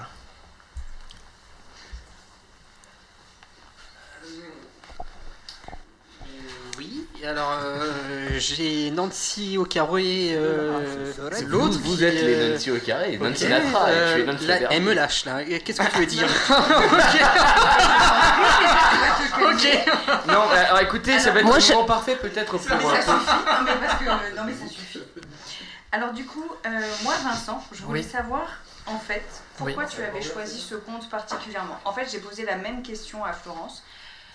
Pareil, pendant la préparation de l'émission, on, t'avais pas on a trouvé ça judicieux- On a trouvé judicieux de vous laisser le choix du conte que vous vouliez développer. Et du coup, je voulais vraiment savoir moi pourquoi tu avais choisi particulièrement La Belle et la Bête. Euh, bah déjà, comme, comme je l'ai annoncé tout à l'heure, c'est le premier Disney que j'ai vu. Donc forcément, c'est quelque chose qui marque. euh, qui marque et finalement... euh, bah, Mais tu es jeune. est, euh, oui, effectivement. Et euh, du coup, euh, quand on, euh, enfin quand on est gamin, c'est quelque, c'est un, c'est quelque chose qui m'a beaucoup marqué. Enfin, je ne saurais pas l'expliquer pourquoi en étant enfant, c'est quelque chose qui m'a beaucoup marqué. Sûrement les histoires de princes, princesses, le- les, petites choses comme ça.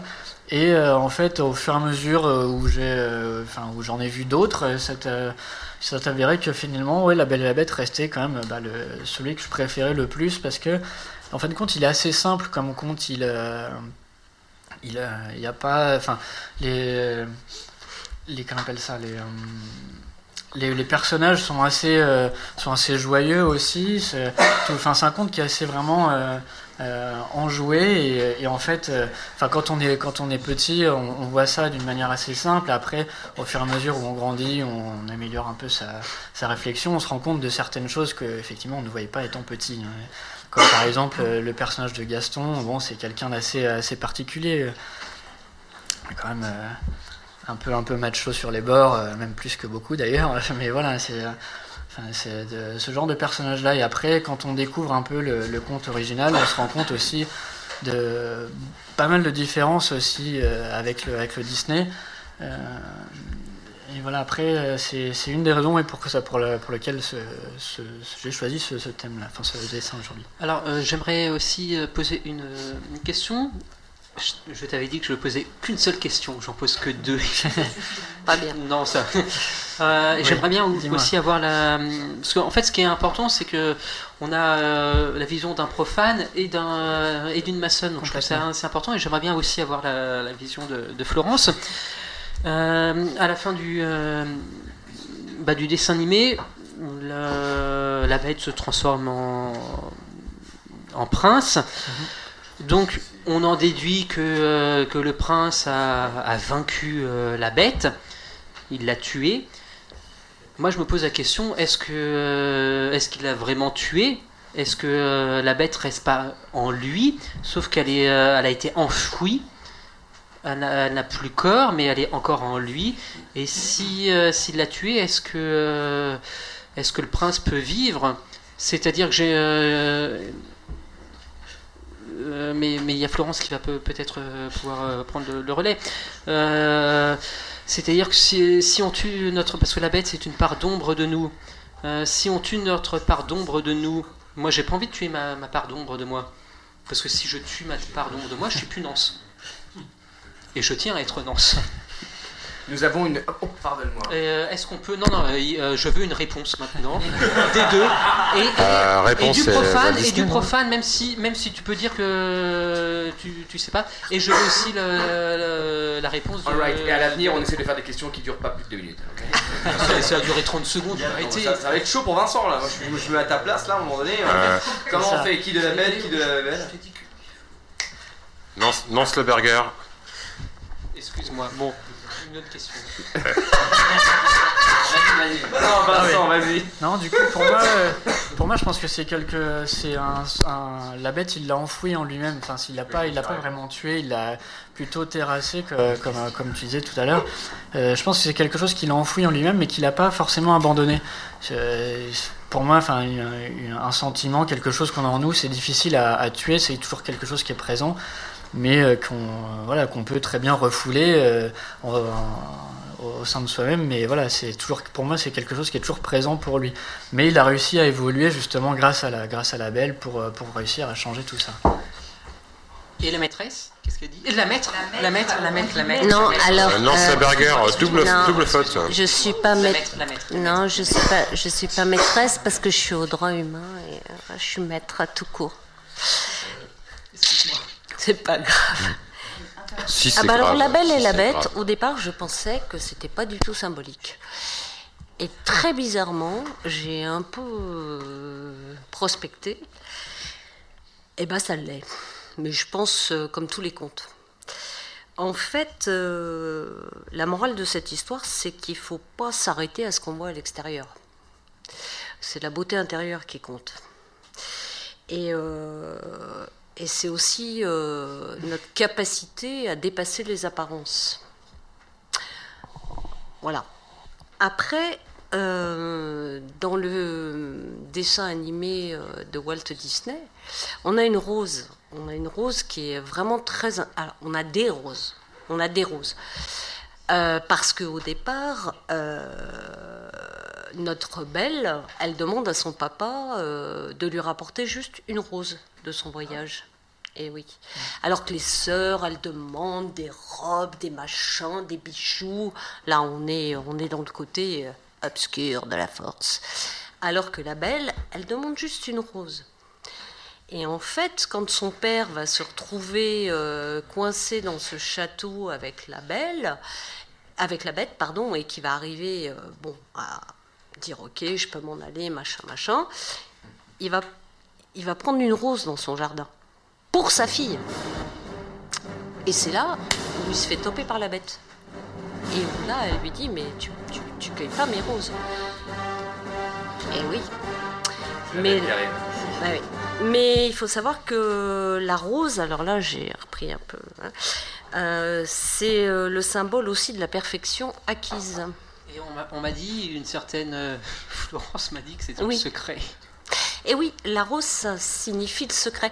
Euh, je t'ai expliqué que en fait, euh, les Anglais, euh, il y a bien longtemps de ça, hein, quand le conseil de mairie, qu'on appelait certainement autrement, se réunissait, ils mettaient sur la porte du conseil une rose, une rose rouge, et ils étaient sub rosa, c'est-à-dire qu'ils étaient sous le sceau du secret, parce que la rose, c'est le secret.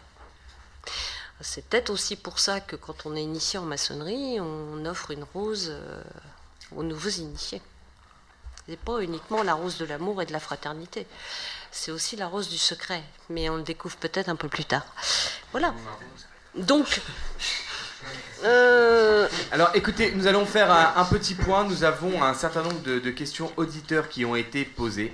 On va devoir euh, bah, du coup bah, les mettre à jour et on va revenir avec vous juste après. Donc euh, Gilles, à, à la technique, on te propose de, de nous lire ces questions auditeurs pour que nos invités puissent y répondre. Mais tout à fait, Adrien, il n'y a pas de problème. Je vais donc poser les questions auditeurs et auditrices d'ailleurs, parce qu'il y a quelques auditrices qui nous ont posé également des questions. Donc, tout d'abord, une, observation de Philippe, euh, Philippe euh, B, euh, qui n'est pas très loin et qui nous fait une ré- réflexion pertinente ou impertinente qui n'appellera pas de réponse, c'est rappelons juste que, le, que si le petit prince parle aux maçons, Saint-Exupéry. Saint-Exupéry où il est, euh, Saint-Exupéry, pardon, n'était pas franc-maçon. Ça, c'était une réflexion, mais qui est fort juste. Nous avons ensuite. euh, pas? Ceci n'existe pas, mais ça fera l'objet du- d'un débat à la fin de l'émission. euh. De la C'est, euh, Un franc-maçon sans tablier est un franc-maçon qui a fait tomber son tablier. Ensuite, nous avons une question euh, que je diffuserai tout à l'heure parce qu'elle est, pas, elle est un peu compliquée et euh, il faut attendre qu'elle soit à point. Nous avons une question de Sofiane. N'y a-t-il pas quelque chose de naïf parfois à vouloir voir dans une bête autre chose qu'une bête? Voilà. Et une question de Ingrid. Ingrid Eal, que nous connaissons tous car elle vient de temps en temps ici et parce qu'elle fait partie de l'équipe. Ce qui me dépasse avec les contes de fées comme Blanche-Neige ou La Belle et la Bête, c'est qu'à la fin, ils se marient toujours, font plein d'enfants et vivent heureux très longtemps. Voilà, et c'est vrai, et c'est vrai, et c'est vrai que si on s'arrête là, on n'est pas sorti de l'auberge. Débrouillez-vous avec Alors tout ça. euh, donc du coup, peut-être vous voulez rebondir sur ces questions euh, auditeurs le divorce n'existait pas à l'époque. Ah. Donc c'est pour ça qu'ils vivent toujours heureux et qu'ils eurent beaucoup d'enfants. Ah, pourquoi heureux Ils vivent encore, mais pourquoi heureux Si le divorce n'existe pas, c'est pas le bonheur est forcément. Peut-être pas le choix. Ouais, t'as pas le choix. Ben voilà. Non, mais je pense parce qu'ils sont, ils sont dans la vie en fait. C'est un conte aussi qui perpétue euh, l'idée de la, de la vie. Donc, euh, bah, la vie, c'est aussi euh, la génération, donc la procréation, donc l'idée de faire des enfants. Mais c'est, je pense, que c'est dénué de toute de valeur très, comment dire, très factuelle et très, très, comment dire, très ciblée dans le temps. C'est simplement, en général. Ils se marièrent et eurent beaucoup d'enfants. Tous les contes de fées finissent par ils se marièrent et eurent beaucoup d'enfants. Parce que je beau, pense. non? Et vécurent heureux. Ouais, mais ça, on sait pas. Comme l'a dit euh, tout à l'heure mon, mon- mon voisin de gauche, en fait, ils se font aider, ils font une thérapie familiale. Oui. Mais c'est la finitude de toute espèce. C'est-à-dire que toute espèce est faite pour euh, procréer, se reproduire et faire survivre son espèce. Nous, on est un animal doué de pensée, j'ai envie de dire par moments malheureusement.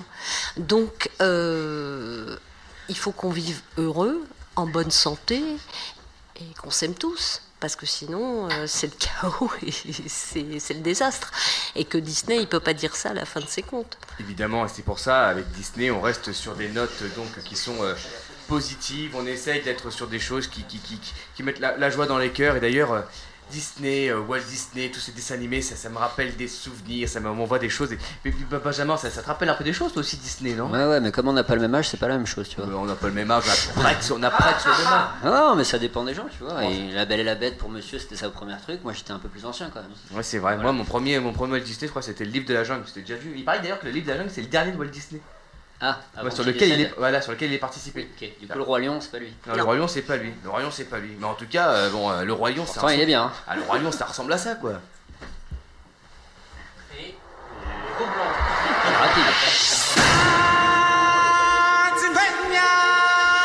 Alors bonjour à tous, je suis Benjamin. Et moi je suis Adrien, comme vous le savez peut-être. Bienvenue dans cette chronique spéciale histoire. spéciale histoire. On a la technique qui marche super bien. Voilà, donc là on avait un super son système, mais bon en même temps ça passe pas très bien. Bon, on aime bien, voilà, les, les petits jingles qui font peur. Alors aujourd'hui, on s'est évidemment intéressé à l'histoire de Disney, mais à travers les dessins animés, hein, pas Space Mountain, tout ça, tout le tralala, vous savez. Oui, euh, parce que Disney, ce n'est pas seulement un empire qui brasse des millions et des millions de dollars et qui rachète tout ce qui peut exister sur cette terre, qui construit des parcs d'attractions avec de la queue qui dure 3 heures alors que le billet pour ta famille et toi ça t'a coûté 2 SMIC. L'empire Disney qui te vend des putains de peluches vendues à 300 balles avec un rugissement de merde qui marche plus au bout de 3 Non, jours. mais enfin, calmez-vous, Benjamin. Je suis très calme. Eh ben écoutez, dans ce cas, euh, reprenons, mais euh, plus détendu. Très bien. Disney, c'est aussi une société de production qui permet de Ah, on t'entend plus. Benjamin Ah. Benjamin, attends, attends, excuse-moi, je vais essayer un petit truc avec la technique et voilà. Ah, ça a coupé d'un coup. J'ai cru que Disney avait déjà racheté la radio et qu'il s'opposait à cette chronique. Ah, non, parce qu'en fait, euh, c'est moi qui ai appuyé sur le mauvais bouton. Ah, ça marche mieux là. Ouais. Donc, je disais, Walt Disney, c'est avant tout une société d'animation. Vous cherchez une idée pour l'anniversaire de vos enfants, pour passer un après-midi tranquille ou simplement faire goûter un inoubliable goûter avec vos enfants, c'est maintenant possible avec Disney Animation. Ne passez plus un après-midi sans nos équipes pour vous divertir. Ah, mais t'es con quoi? Quand je dis société d'animation, ça veut dire une société qui produit des films d'animation. Ah, mais c'est parce que j'ai cru que tu disais une société d'animation, tu sais, avec euh, des animateurs et des animateuses. Ah, on avait tous compris là, merci. C'est ça, ouais. Non, parce que sinon, t'as une société d'animation, tu vois. Ça peut être un pays entier, tu vois, rempli d'animateurs et d'animateuses, d'accord Tu vois, une société, quoi, d'animation. Oh là là, et t'imagines les goûters de ouf qu'ils doivent se faire, quoi. Non, mais attends, t'imagines, t'as que des animateurs de partout. Ah, mais t'es sérieux là? Bah quoi Tu veux vraiment que les gens se disent que Benjamin et Adrien font ce genre de vanne minable Je m'arrange pour commencer la chronique en faisant un truc qui pète, et toi tu me fais des jeux de mots à la Kev Adams. On parle de Disney là, c'est ça le thème, on a dit. Voilà. Donc, Disney est avant tout une société d'animation. Une société qui a commencé par les dessins animés de Mickey, tu sais, la gentille petite souris. Oui, gentille petite souris un peu immortelle quand même, car Mickey fêtera en novembre prochain ses 91 ans. Et oui, et oui, et ce qui nous renvoie donc du coup en 1928, c'est ça. Et d'ailleurs, qui dit 1928 dit Année de l'inauguration du stade Roland Garros. mais également de la découverte de la pénicilline. Germaine Laborde est élue Miss France. Germaine Laborde, c'est dingue de se dire qu'on a eu une Miss France qui s'appelait Germaine. Ouais, mais c'est aussi la naissance de Serge Gainsbourg. Che Guevara. Et c'est l'année. euh, c'est également l'année où Staline installe un régime totalitaire marqué par la suppression des libertés, la violence de la répression et le strict contrôle de l'économie par l'État. Cette situation amènera la mort de millions d'individus. Non mais t'es relou là. Mais pourquoi C'est super notre chronique là, tu fous le cafard. Mais non, c'est parce que du tout. euh, En tout cas, Mickey a 91 ans. Joyeux Te souhaitons un joyeux anniversaire. Waouh, joyeux anniversaire, Mickey. Et en plus de ça, c'est quoi? Eh, mais c'est mon birthday aussi. Ouais, joyeux anniversaire Adrien. Ouais, merci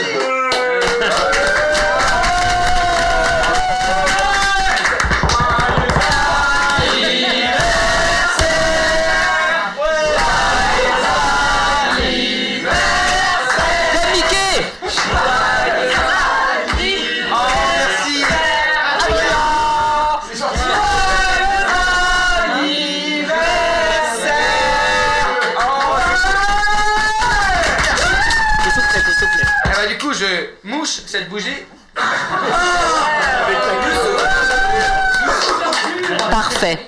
Et voilà, sauf que ça fait un peu Juste pas, mais et coup, moi parfait. j'ai 29 ans. Mais Mickey, lui, c'est 80 91 ans Eh franchement, Mickey, entre nous, il doit pas bouffer du fromage.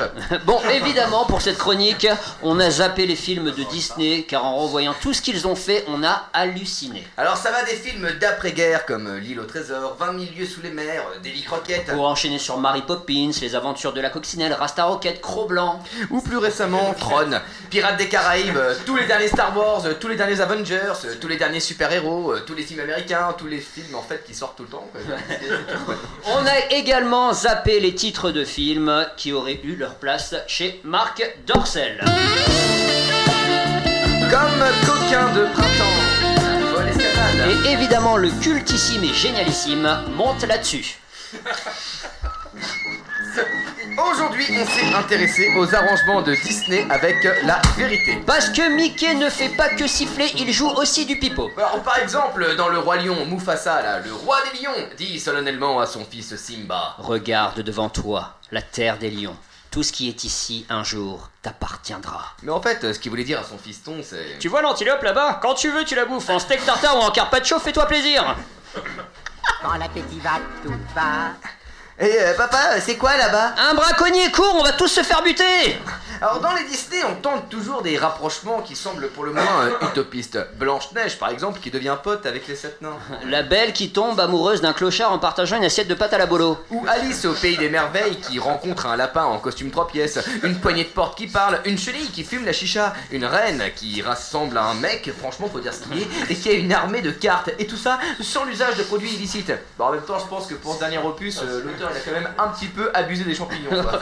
On a également vu que Disney arrangeait souvent les scénarios afin que nos chères têtes blondes ne finissent pas en psychanalyse. Par exemple, dans la version Disney de Cendrillon, Le prince fait essayer une pantoufle aux demi-sœurs, puis Cendrillon, ça lui va, du coup, happy end mais dans la version de Perrault, la belle-mère oblige Ces deux filles à se couper un orteil afin que la pantoufle leur aille. Oups, ça coupe Ça marche pas Cendrillon repart quand même avec le prince. Et comme si ça ne suffisait pas, les deux demi-sœurs, les pieds en sang qu'on suit facilement à la trace, se font également picorer les yeux par des oiseaux. Bien fait, en même temps, fallait pas s'appeler Anastasie et Javotte. Oh la vache Ah le nom de merde, Javotte Bah, arrête, moi j'ai une pote qui s'appelle Javotte. Sérieux? Ouais, j'ai une pote qui s'appelle Javotte, elle fait du cirque. Ah mais c'est pas En pareil même temps, quand tu fais du cirque, tu peux taper ton pantoufle aussi. hein. Mais tu sais, tu t'appelles comme tu veux quand tu fais du cirque. hein. En même temps, eh, tu- on peut t'appeler quand tu veux quand tu fais du cirque, mais si tu rattrapes pas le trapèze. On t'appelle pas Bah non. On te porte Pour la belle au bois dormant version Disney, la belle est réveillée par le baiser du prince. Bim Happy end Sauf que dans la version originale, la belle est réveillée par la naissance de ses jumeaux. Ah ouais, parce que le prince n'a pas fait que l'embrasser. En gros, il a profité de son sommeil Hashtag GHB. pour la mettre enceinte et il s'est vite barré avant qu'elle ne se réveille. Parce qu'en fait, lui, il est déjà marié. C'est ce qu'on appelle dans le jargon des princes. Une Strauss-Kahn. à la petite sirène qui se fait greffer les jambes pour embrasser celui qu'elle aime. À la fin, euh, grosse bataille contre la sorcière des mers. Hop, elle gagne. Elle part vivre avec son amoureux. Bim, happy end. Sauf qu'en fait, les jambes de la petite sirène la font souffrir le martyr comme si elle marchait sur des couteaux. Du coup, le mec, ça le de voir que sa jolie princesse prend du doliprane toutes les 5 minutes. Du coup, il se marie avec une autre. Ah, et elle se suicide en se jetant dans la mer. Alors éventuellement, on pourrait vous remonter le moral en vous parlant de Pinocchio, hein, qui ne finit pas par devenir un petit garçon, mais qui finit pendu. De Mowgli qui réalise un génocide sur tout un village de fermiers. De Mulan, qui préfère se suicider car elle a perdu la guerre et qu'elle voit son père se faire dépecer. Mais on va finir sur la jolie histoire de Quasimodo qui Ah bah non, bah non, non, non, non, c'est pas possible, celui-là. non, n'a pas réussi à sauver Esmeralda. Non, il l'a livrée sans faire exprès aux autorités afin qu'elle soit pendue. Et il l'a quasi sauvé. Évidemment, il est triste, notre petit quasi quasi Quasimodo. Il décide donc de faire une grève de la faim. Mais alors attention, une grève de la faim intégrale. Intégrale. Jusqu'à ce que mort s'en suive. Sur la tombe d'Esmeralda. Du coup, en voyant toutes ces versions, on s'est dit que les Happy End version Disney, C'est pas plus mal. Merci, merci, merci, mon Benjamin.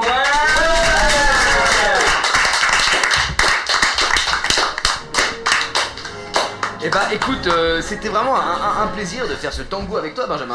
Pareil, c'était Attends, cool. ouais, Ouais. top, attends, c'est C'était pas un bon moment. en plein milieu là. Ouais, Et ce que surprise. auditeurs, c'est qu'on a un gâteau maintenant. Ouais, on va pouvoir le manger.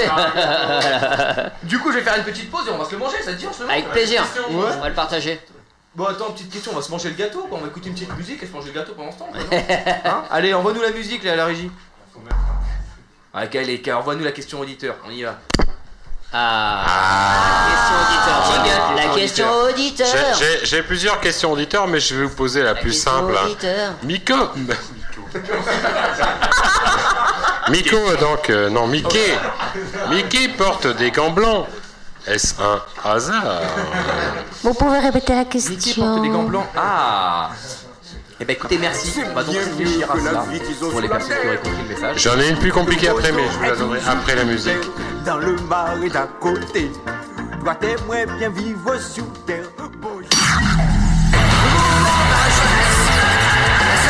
Les pierres brutes débarquent Débarque sur Radio Delta. Radio Delta.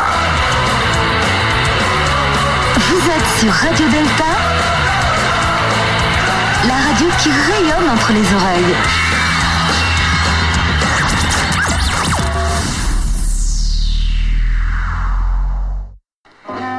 Tout le monde veut devenir un cat. Parce que chaque quand il est cat, retombe sur ses pattes. C'est vrai, tout le monde est piqué de ce pas si bien rythmé. Tout semble auprès de lui très démodé. C'est comme les bottines à boutons. Il cloche dès qu'il joue de sa trompette vous rend fou. Ça suit comme un pied. Mais oui, c'est pire que l'ennui. Oh là là, mes amis, quelle calamité. C'est comme parmi ces gars qui veulent chanter. C'est un gars, le seul qui sache, s'acharne à swinger. Qui donc danserait encore la gigue avec des nattes quand tout le monde veut devenir un cat. Il cloche quoi qu'il joue, bientôt ça vous rend fou. Ça suit comme un pied. Oh, rinky tinky tinky. Oui, c'est pire que l'ennui. Oh là là, mes amis, quelle calamité. Oh, winky tinky tinky. Oui, tout le monde veut devenir un cat. Parce qu'un chat, quand il est cat, retombe sur ses pattes. Jouer du jazz, on devient vite un acrobate. Oui, tout le monde qui est dingue du swing est cat. Oh, camarade, allez-y, de l'ambiance. Oh, oh, remuez-vous les gars. Oh, oh, oh, oh, oh,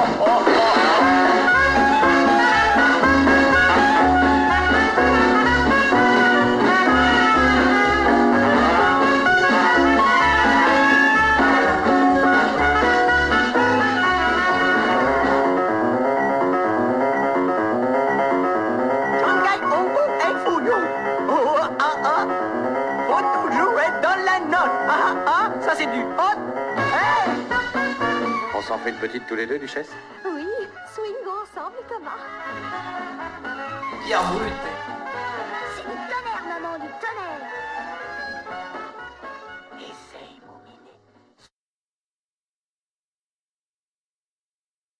Je vous rappelle tout de suite que cette petite voix, une réponse à.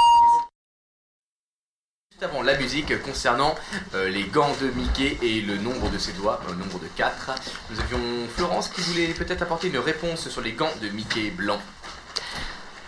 Alors les gants, on en porte tous en maçonnerie. C'est le symbole de l'égalité et de la pureté de nos actes. Et Mickey a quatre doigts parce que ce n'est pas un homme. Il n'y a que l'homme qui a cinq doigts. Les singes, bien sûr aussi, mais les singes n'ont pas la réflexion que peut avoir l'être humain. C'est pour ça que tous les personnages de Mickey ont quatre doigts. J'ai dit. Ah bah ça c'est chouette, ça, je je m'étais jamais fait la réflexion en effet. Nous avons peut-être d'autres questions auditeurs avant de reprendre l'interview à proprement parler Oui, nous avons une question. Nous avons une question auditeur, puisque tu me tends le micro, euh, il y a Adrien du tout. Une question auditeur euh, qui est extrêmement euh, d'une crucialitude euh, importante, puisque c'est et Dupont de Nemours, et Dupont de Nemours, a-t-on des news Alors euh, moi pour le coup j'ai pas vraiment fait de tour en Écosse euh, récemment mais je donnerais bien la réponse à la, la parole à, à- à un ami. Parce qu'il y a Dupont de Ligonnès qui a été euh, arrêté pour ceux qui le savent pas. Donc Dupont de Nemours, non, en fait, il avait juste oublié sa famille au supermarché. Et il les a récupérés après, il a rien fait, hein, c'est bon. Voilà, tout va bien. Voilà donc pas d'engrais nouveau dans le jardin. Oh ça c'est un peu violent je connais Dupont d'Avignon, mais. Oui mais celui-ci il continue de danser, on, Oui. on va pas l'interrompre. hein. C'est ça. Nous donnons c'est donc tout. la parole ici à nos nonces au carré. Non, non, vous n'avez pas d'interview tout de suite. Vous savez quoi? Moi je vais envoyer directement une chronique parce que moi je suis un malade et je fais ce que je veux. un malade Je suis un dingue. Et vous savez quoi? J'ai mon très cher euh, Franck le stagiaire qui, qui- qui va commencer, qui fait ses premiers pas ce soir. Et euh, à qui j'ai envie de donner la parole tout de suite parce que là c'est ta première chronique et on a envie que tu fasses un truc chouette quoi. Toudoum, Merci Adrien. Toudoum. Effectivement, c'est ma première chronique. Toudoum, La chronique La chronique du stagiaire. Voilà, voilà. Donc pour euh, cette première chronique, euh, mes chers auditeurs, je me suis posé la question L'œuvre de Disney est-elle universelle? S'adresse-t-elle vraiment à tous? Aux enfants comme aux parents, quels que soient les idéaux, le milieu social, bref, la culture Disney, véritables œuvres ou succession de clichés plus ou moins divertissants. Peut-on d'ailleurs parler de culture? Il n'empêche, à presque 100 ans et pas une ride, Disney est aujourd'hui un empire, un temple solide qui s'appuie sur un modèle économique et culturel redoutable, l'animation et le divertissement. Disney, c'est surtout une influence, des valeurs intrinsèques à ses œuvres, qui se répandent à travers les âges et façonnent l'imaginaire de générations entières. Un empire relayé in real life par les fameux Magic Kingdoms uniformément répartis sur accent. la planète. Et oui, au travers de ces structures, on retrouve d'ailleurs chez Disney un modèle un peu patriarcal, tel le créateur de nouvelles espaces-temps codifiés et pacifiés, certains diront aseptisés. Ce modèle universel est commun à toutes les cultures du monde, et parfois lourd de symboles, tels ces trois cercles représentant la tête et les oreilles de Mickey, qui évoqueraient presque le delta rayonnant. Ah. Sachez qu'à l'origine, lors de l'ouverture du premier parc Disneyland à Los Angeles en 1955, le créateur Walt Disney l'envisageait comme une ville opérationnelle et vouée à l'amélioration de la condition humaine. Un parc voué à la fraternité et aux cultures du monde entier, rien que ça. On a tous en tête les valeurs mises en avant par les différentes œuvres, le travail et la persévérance dans Pinocchio, l'exploration et l'ouverture au monde dans Alice au pays des merveilles, la bravoure et le courage dans Le Roi Lion. Et que l'on aime ou pas les œuvres de Disney, il y a comme une universalité qui parle et résonne en chacun d'entre nous. Ces œuvres nourrissent l'imaginaire des petits et des plus grands pour le meilleur, mais aussi peut-être pour le pire. Et oui, chers auditeurs, au risque de casser violemment le mythe, les œuvres de Disney recèlent de subtilités qui n'ont pas échappé aux détracteurs de tous bords. Face au monde féerique, il y aurait chez Disney une face plus lubrique. Souvenez-vous certaines répliques cultes qui laissent quand même dubitatif. Dans La Reine des Neiges, la réponse d'Anna sur une question concernant la taille de ses pieds et l'intéressé de répondre La taille des pieds ne compte pas. Ou la remarque grivoise du génie à propos d'Aladin et Jasmine Je pensais que la terre ne devait pas trembler avant la lune de miel. Ou encore, dans Qui veut la peau de Roger Rabbit, Jessica avoue à son bien-aimé Roger Sache que je t'ai aimé plus que n'importe quelle femme au monde a pu aimer son lapin. Mais, mais il y a plus pernicieux, ceux qui régulièrement se délectent à dénaturer l'œuvre pour la livrer en pâture aux allusions les plus abjectes. Souvenez-vous, lors de la fête foraine du village, enfant que vous étiez, fier, chevauchant le cochon rose du manège, cheveux au vent, l'air béat, immaculé d'innocence, et elle était là. Virevoltant avec force et vigueur au-dessus de vos têtes la queue du Mickey, que le forain vous exhortait d'attraper et d'arracher. Oui, c'est horrible, quelle carrosse pratique. Et tout ça pour gagner un tour de manège gratuit. Moi, je l'ai jamais eu. Avouez tout de même que le deal était un peu douteux. Plus tard, adolescent, fouillant mal en contresens dans la commode de la chambre parentale, vous tombiez horrifié sur une cassette VHS au titre évocateur, Euh, hein, brisant à jamais la légende de l'œuvre originale de Disney. Quelques années encore, vous découvrez l'art, courez les expos les plus en vue dans celle de André Sareva et vous tombez nez à nez avec sa sculpture, Mickey Viagra, en résine. Le représentant en érection. C'en est trop. Le rêve s'est écroulé à jamais, la magie n'opère plus, vous vous sentez trahi et souillé. C'est ainsi, chers auditeurs, les œuvres de Disney, c'est un peu comme Le Petit Prince ou les fables de La Fontaine. Il a plusieurs niveaux de compréhension, plusieurs degrés de maturité. C'est comme un rituel, on les relit régulièrement sans jamais en comprendre, les comprendre à leur juste valeur. Mais je vous le confesse, volontiers, j'ai soit l'esprit tordu, soit un peu trop d'imagination.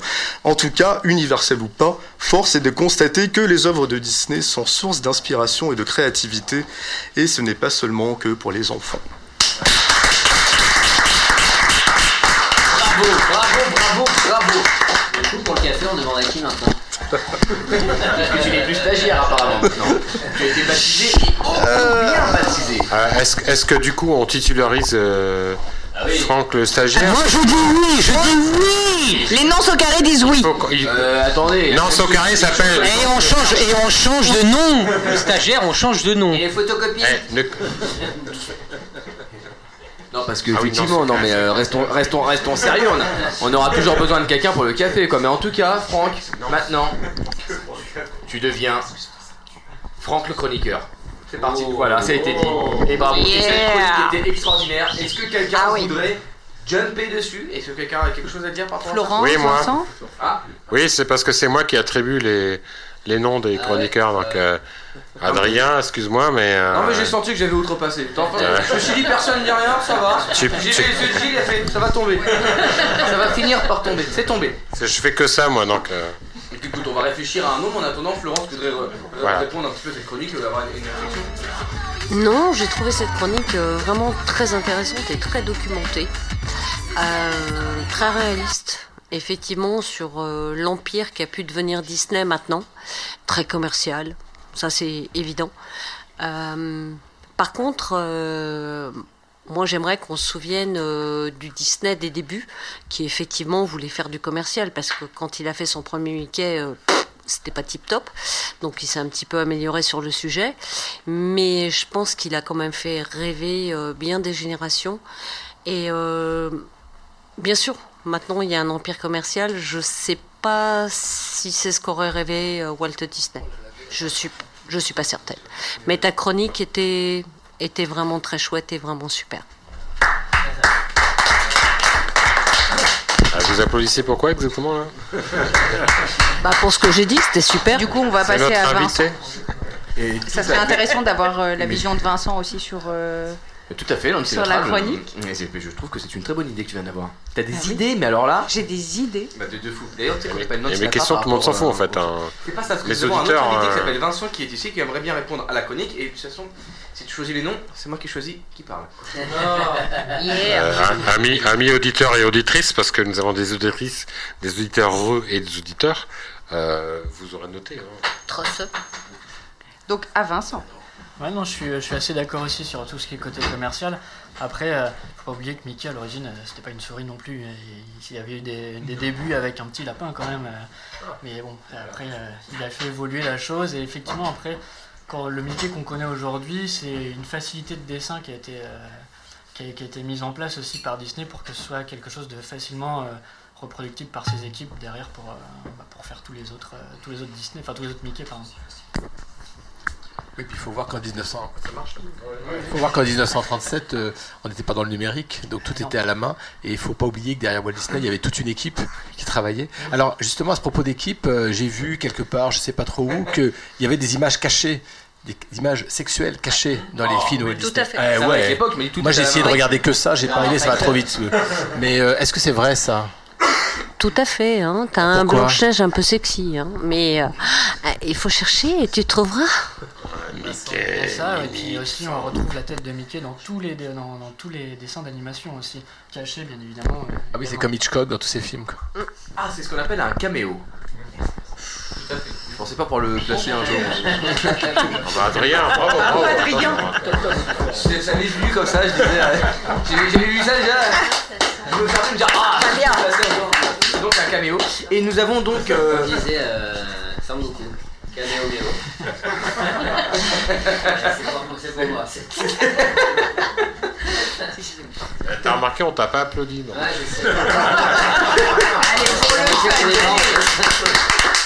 Alors, euh, nous allons donc, euh, juste avant de te redonner la parole, Nancy Sinatra et Nance Berger, donc euh, Nance Carré, Carré. euh, avant de vous redonner donc la parole, nous avons juste une question auditeur qui doit être passée pour euh, Vincent et Flo, France, n'est-ce pas? Donc, on, on vous écoute. Question auditeur, parce que depuis tout à l'heure, tu me saoules. Donc, on voit, on voit là maintenant, parce que c'est- le moment, tu vois. Hein Alright, donc tu as passé ton moment. Euh, Donc, chers euh, auditeurs, nous reviendrons sur vous par la suite. On t'écoute, euh, Gilles. Oui, non, j'aime bien le silence à la radio. Euh, donc nous avons deux questions, euh, trois questions en fait. Waouh. Enfin, deux questions, parce que j'en ai déjà posé une tout à l'heure. Alors tout, tout d'abord, euh, une question de Sofiane euh, qui est là. Encore? En matière d'université D'universalité. D'universalité, pardon. c'est- non, parce que Sofiane est étudiant. On va lui pardonner. euh. En matière d'universalité, est-il permis d'en parler s'agissant de Disney au regard du peu de diversité culturelle? Et nous avons une deuxième question de Flo, un auditeur régulier et néanmoins assidu. Est-il possible de diffuser des valeurs mas- morales maçonniques originales aussi complexes vers un public jeune sans le mettre en danger?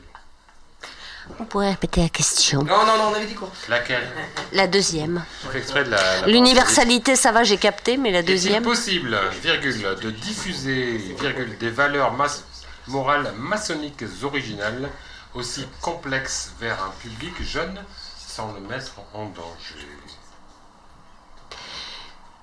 Mais le public jeune, euh, il va pas les percevoir, ces valeurs maçonniques, donc il n'est pas en danger. C'est ce que j'ai dit au début.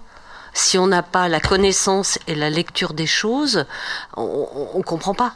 Donc euh, le public jeune, il n'est pas en danger du tout, puisqu'il n'a pas la connaissance et la lecture. Quant à la deuxième question? L'universalité. Euh, Disney s'est intéressé à Pocahontas justement parce que c'était une autre culture. Mais euh, c'est plus Disney.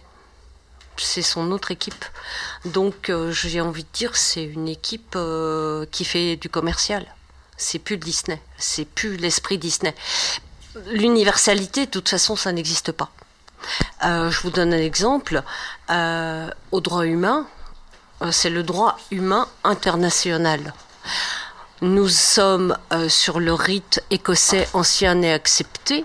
Nous avons un solstice d'été, un solstice d'hiver, qui sont des tenues obligatoires. Expliquez ce que c'est qu'un solstice d'été en Amérique du Sud, par exemple. Hein Déjà, ils ont l'eau qui se vide euh, à l'envers de chez nous dans le lavabo. Donc, vous aurez tout compris. Donc, l'universalité, ce n'est pas possible. Euh, à un moment donné, il faut arrêter de se prendre pour des apprentis gadlus, quoi. Euh, il faut adapter les choses en fonction de la sensibilité des gens. Ouais, Merci. Juste le euh, en direct actuellement sur, euh, sur Skype qui me Ouais. dit euh, c'est qui, l'invité parce que je suis pas tout à fait d'accord avec ce qu'il raconte, mais on lui donnera la parole à notre jour. On y, on y reviendra, n'est-ce pas? Nancy Sinatra, Nance Le Berger, on vous redonne la parole. Euh, du coup, nous, on voulait aborder un des, un des contes qui te tenait euh, beaucoup à cœur, euh, Florence, notamment Peter Pan. Tu On veux dire sait que 5, t'as- 4, 3, 2, 1, 0 Tu dis un décompte, c'est pour ça. Oui, on peut faire ça si tu veux. Euh, mais ça n'empêche que je sais que tu as planché dessus pour le coup. Oui. Et en fait, moi, ce que j'aimerais surtout que tu développes, parce que ça m'a beaucoup intéressé quand on a préparé l'émission, c'est l'origine du conte en fait. Celui qui a, qui a écrit le conte. Et il y a une histoire particulière et j'aimerais que tu nous la racontes parce que je la trouve formidable. Je vais être brève.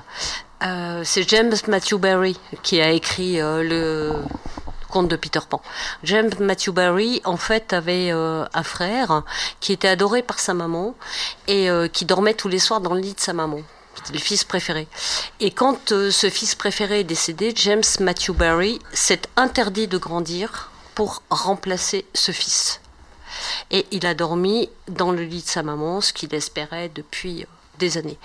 Et en fait, c'est un trauma, hein, comme on peut imaginer. Et sorti de ça, James Matthew Barry a écrit Peter Pan. Peter Pan est, c'est une horreur de gamin. Peter Pan, euh, il enlève des enfants euh, pour euh, les emmener au pays du jamais jamais. C'est pas le pays du jamais jamais, c'est Neverland. C'est le pays nulle part. C'est pas le jamais jamais. Donc c'est complètement différent. Euh, et, oui, oui, oui, c'est Michael Jackson exactement. Et, euh, il faut savoir que euh, la première chose que fait Wendy quand elle rencontre Peter Pan, elle lui recoue son ombre. Parce que sans son ombre, on n'est rien. On n'existe pas. Si on n'a pas d'ombre, on n'est rien. Donc on, on est fait d'ombre et de lumière. Hein, euh, ça nous ramène à l'essentiel.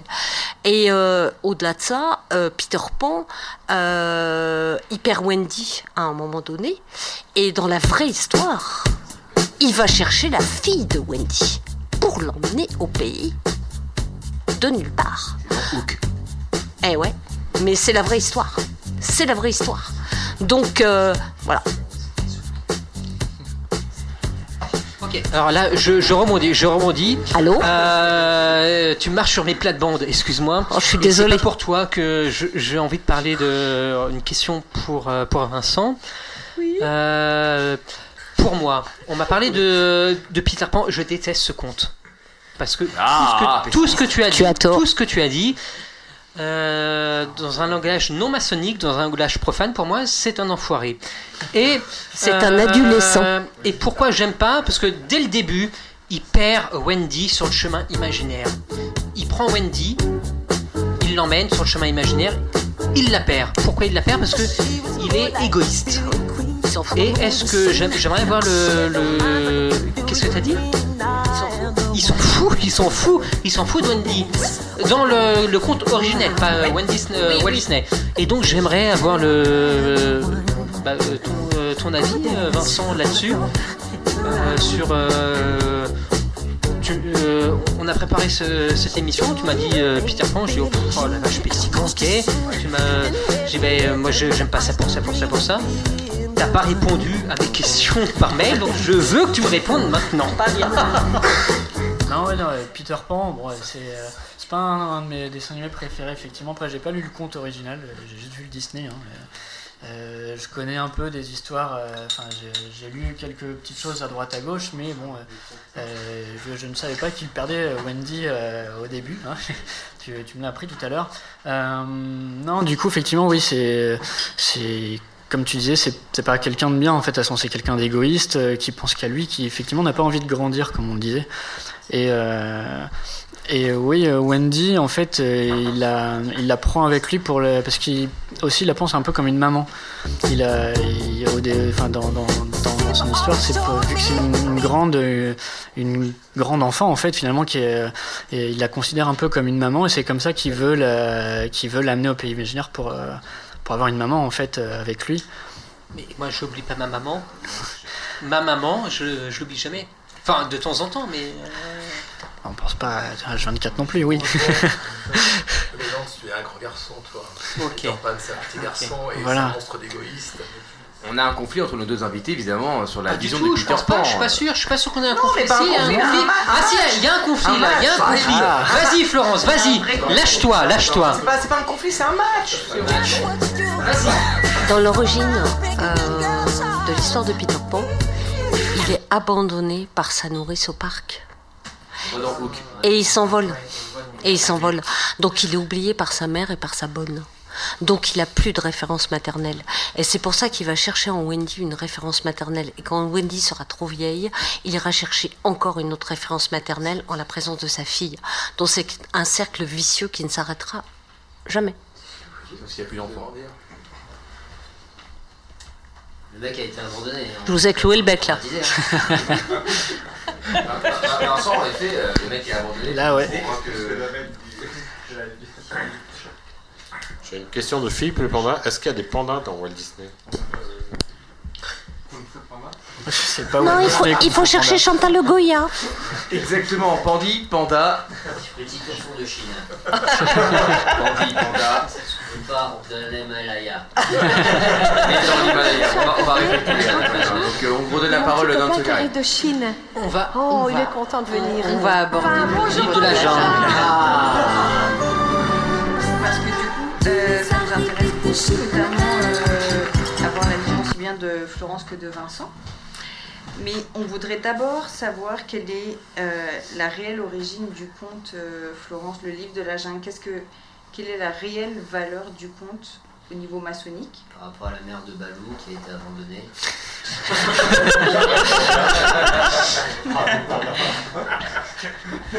Tu connais l'origine L'un ou l'autre, comme vous voulez. En fait, euh, le livre de la jungle a été ré- écrit par Rudyard Kipling, qui est un frère, hein, euh, qui a écrit, qui a écrit d'ailleurs un, très beau poème, euh, voilà, deux très beaux poèmes. Oui, il a écrit Tu seras un homme, mon fils. Et puis il a, le- il a écrit un, oui, un poème sur sa loge-mère qui est absolument fabuleux. Et donc Rudyard Kipling euh, a écrit le livre de la jungle. Euh, ce qui est très intéressant, c'est que le livre de la jungle a été le livre de la jungle a été repris par Monsieur Baden-Powell, euh, qui n'était pas franc-maçon, mais oui, qui est le père des scouts. Nous avons fait Et toujours- le scoutisme il y a un an maintenant. Pardon, excuse-moi. Nous avons fait une émission sur le scoutisme Oui. il y a maintenant un an. Voilà. Et j'ai été scout. Dans ma jeunesse, et j'ai été balou. Chef Balou que nous avions la- Voilà. le mois dernier. Euh, chef-ten des louveteaux, puisque les plus petits dans cette épopée euh, scoutistique, les plus petits sont les louveteaux, après nous avons les éclaireurs et après nous avons les routiers. Voilà. Et euh, Monsieur euh, Baden-Powell, euh, pour toute la symbolique au niveau des louveteaux, s'est appuyé sur le livre de la jungle. Super. Donc tous les chefs, et le chef suprême, c'est Akela. Généralement, Akela, nous voulons du chocolat, hein, évidemment. Euh, Il y a Balou, il y a. Alors, il n'y a pas Shere Khan, hein, il y a que les gentils, hein, évidemment. Euh, voilà. Donc, le livre de la jungle, euh, c'est-.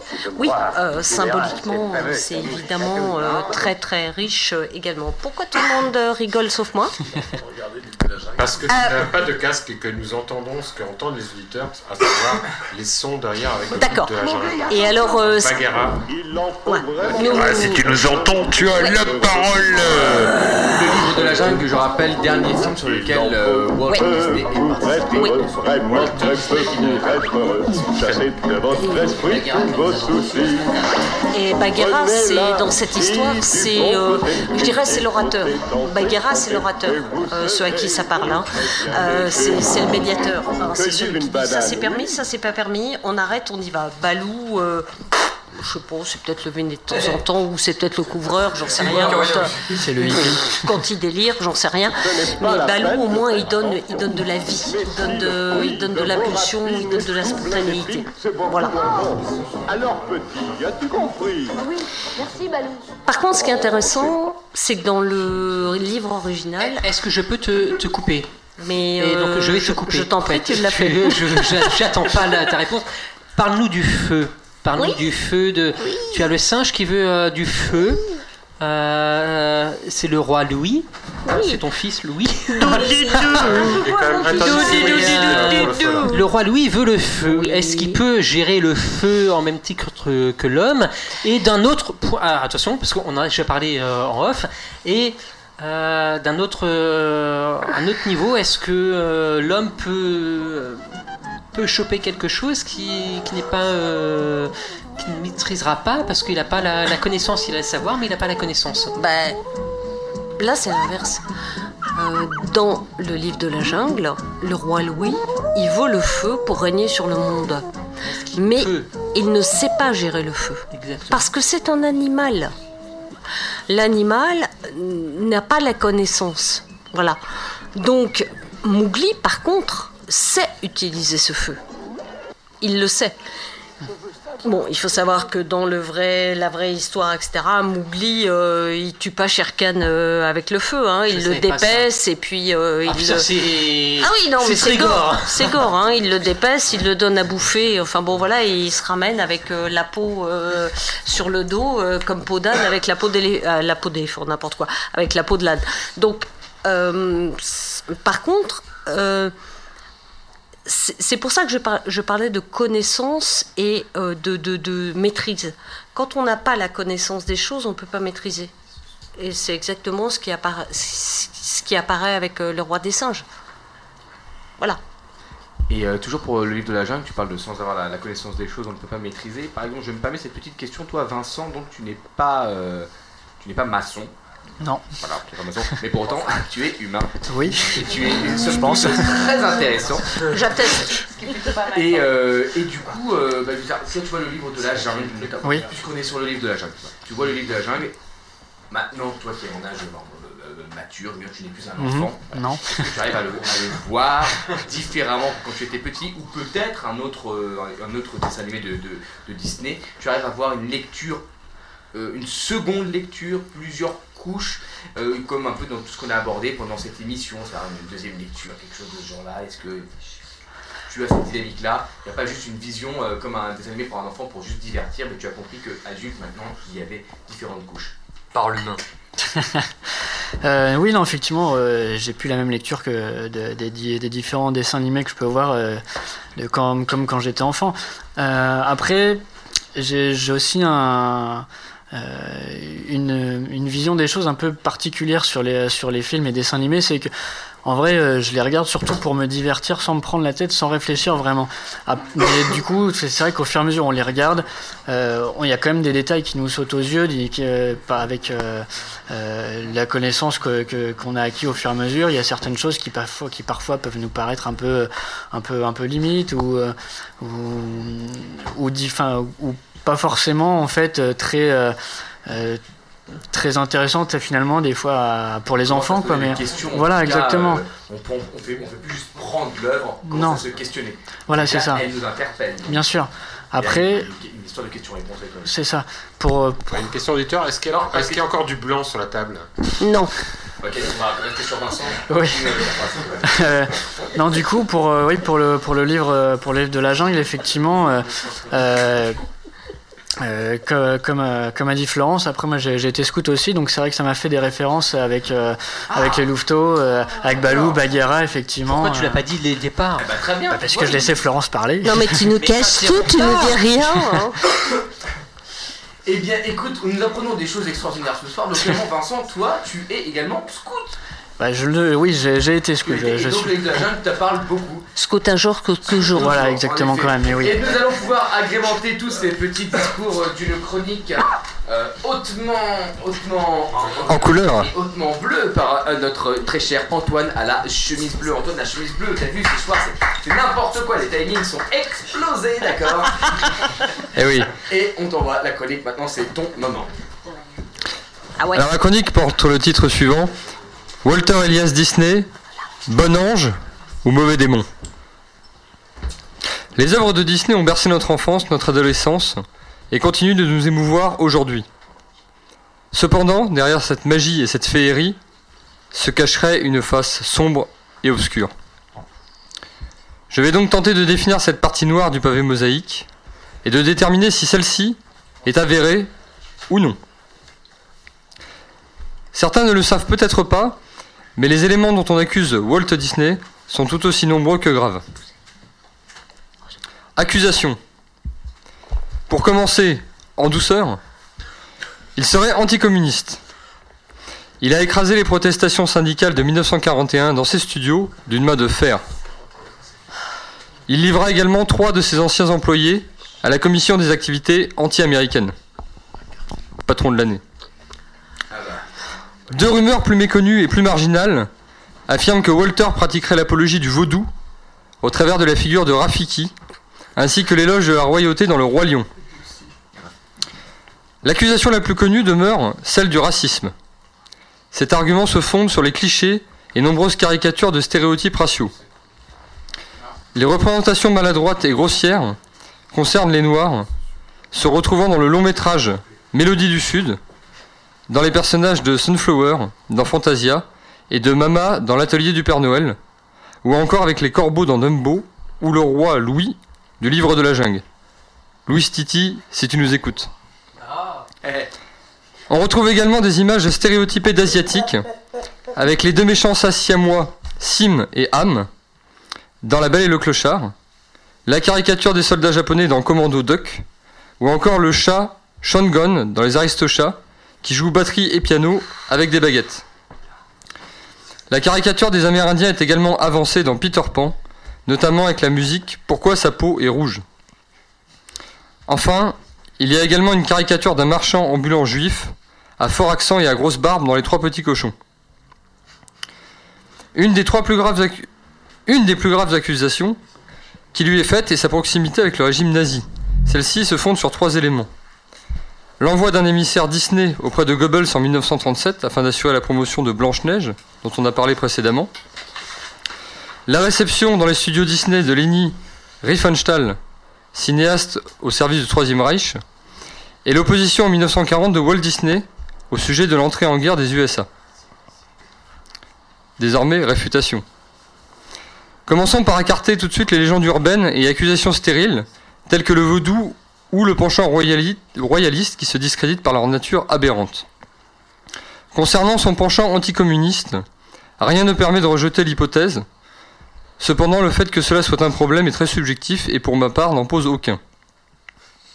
Sur la question du racisme, les caricatures mentionnées existent bel et bien, tout du moins dans les versions originales.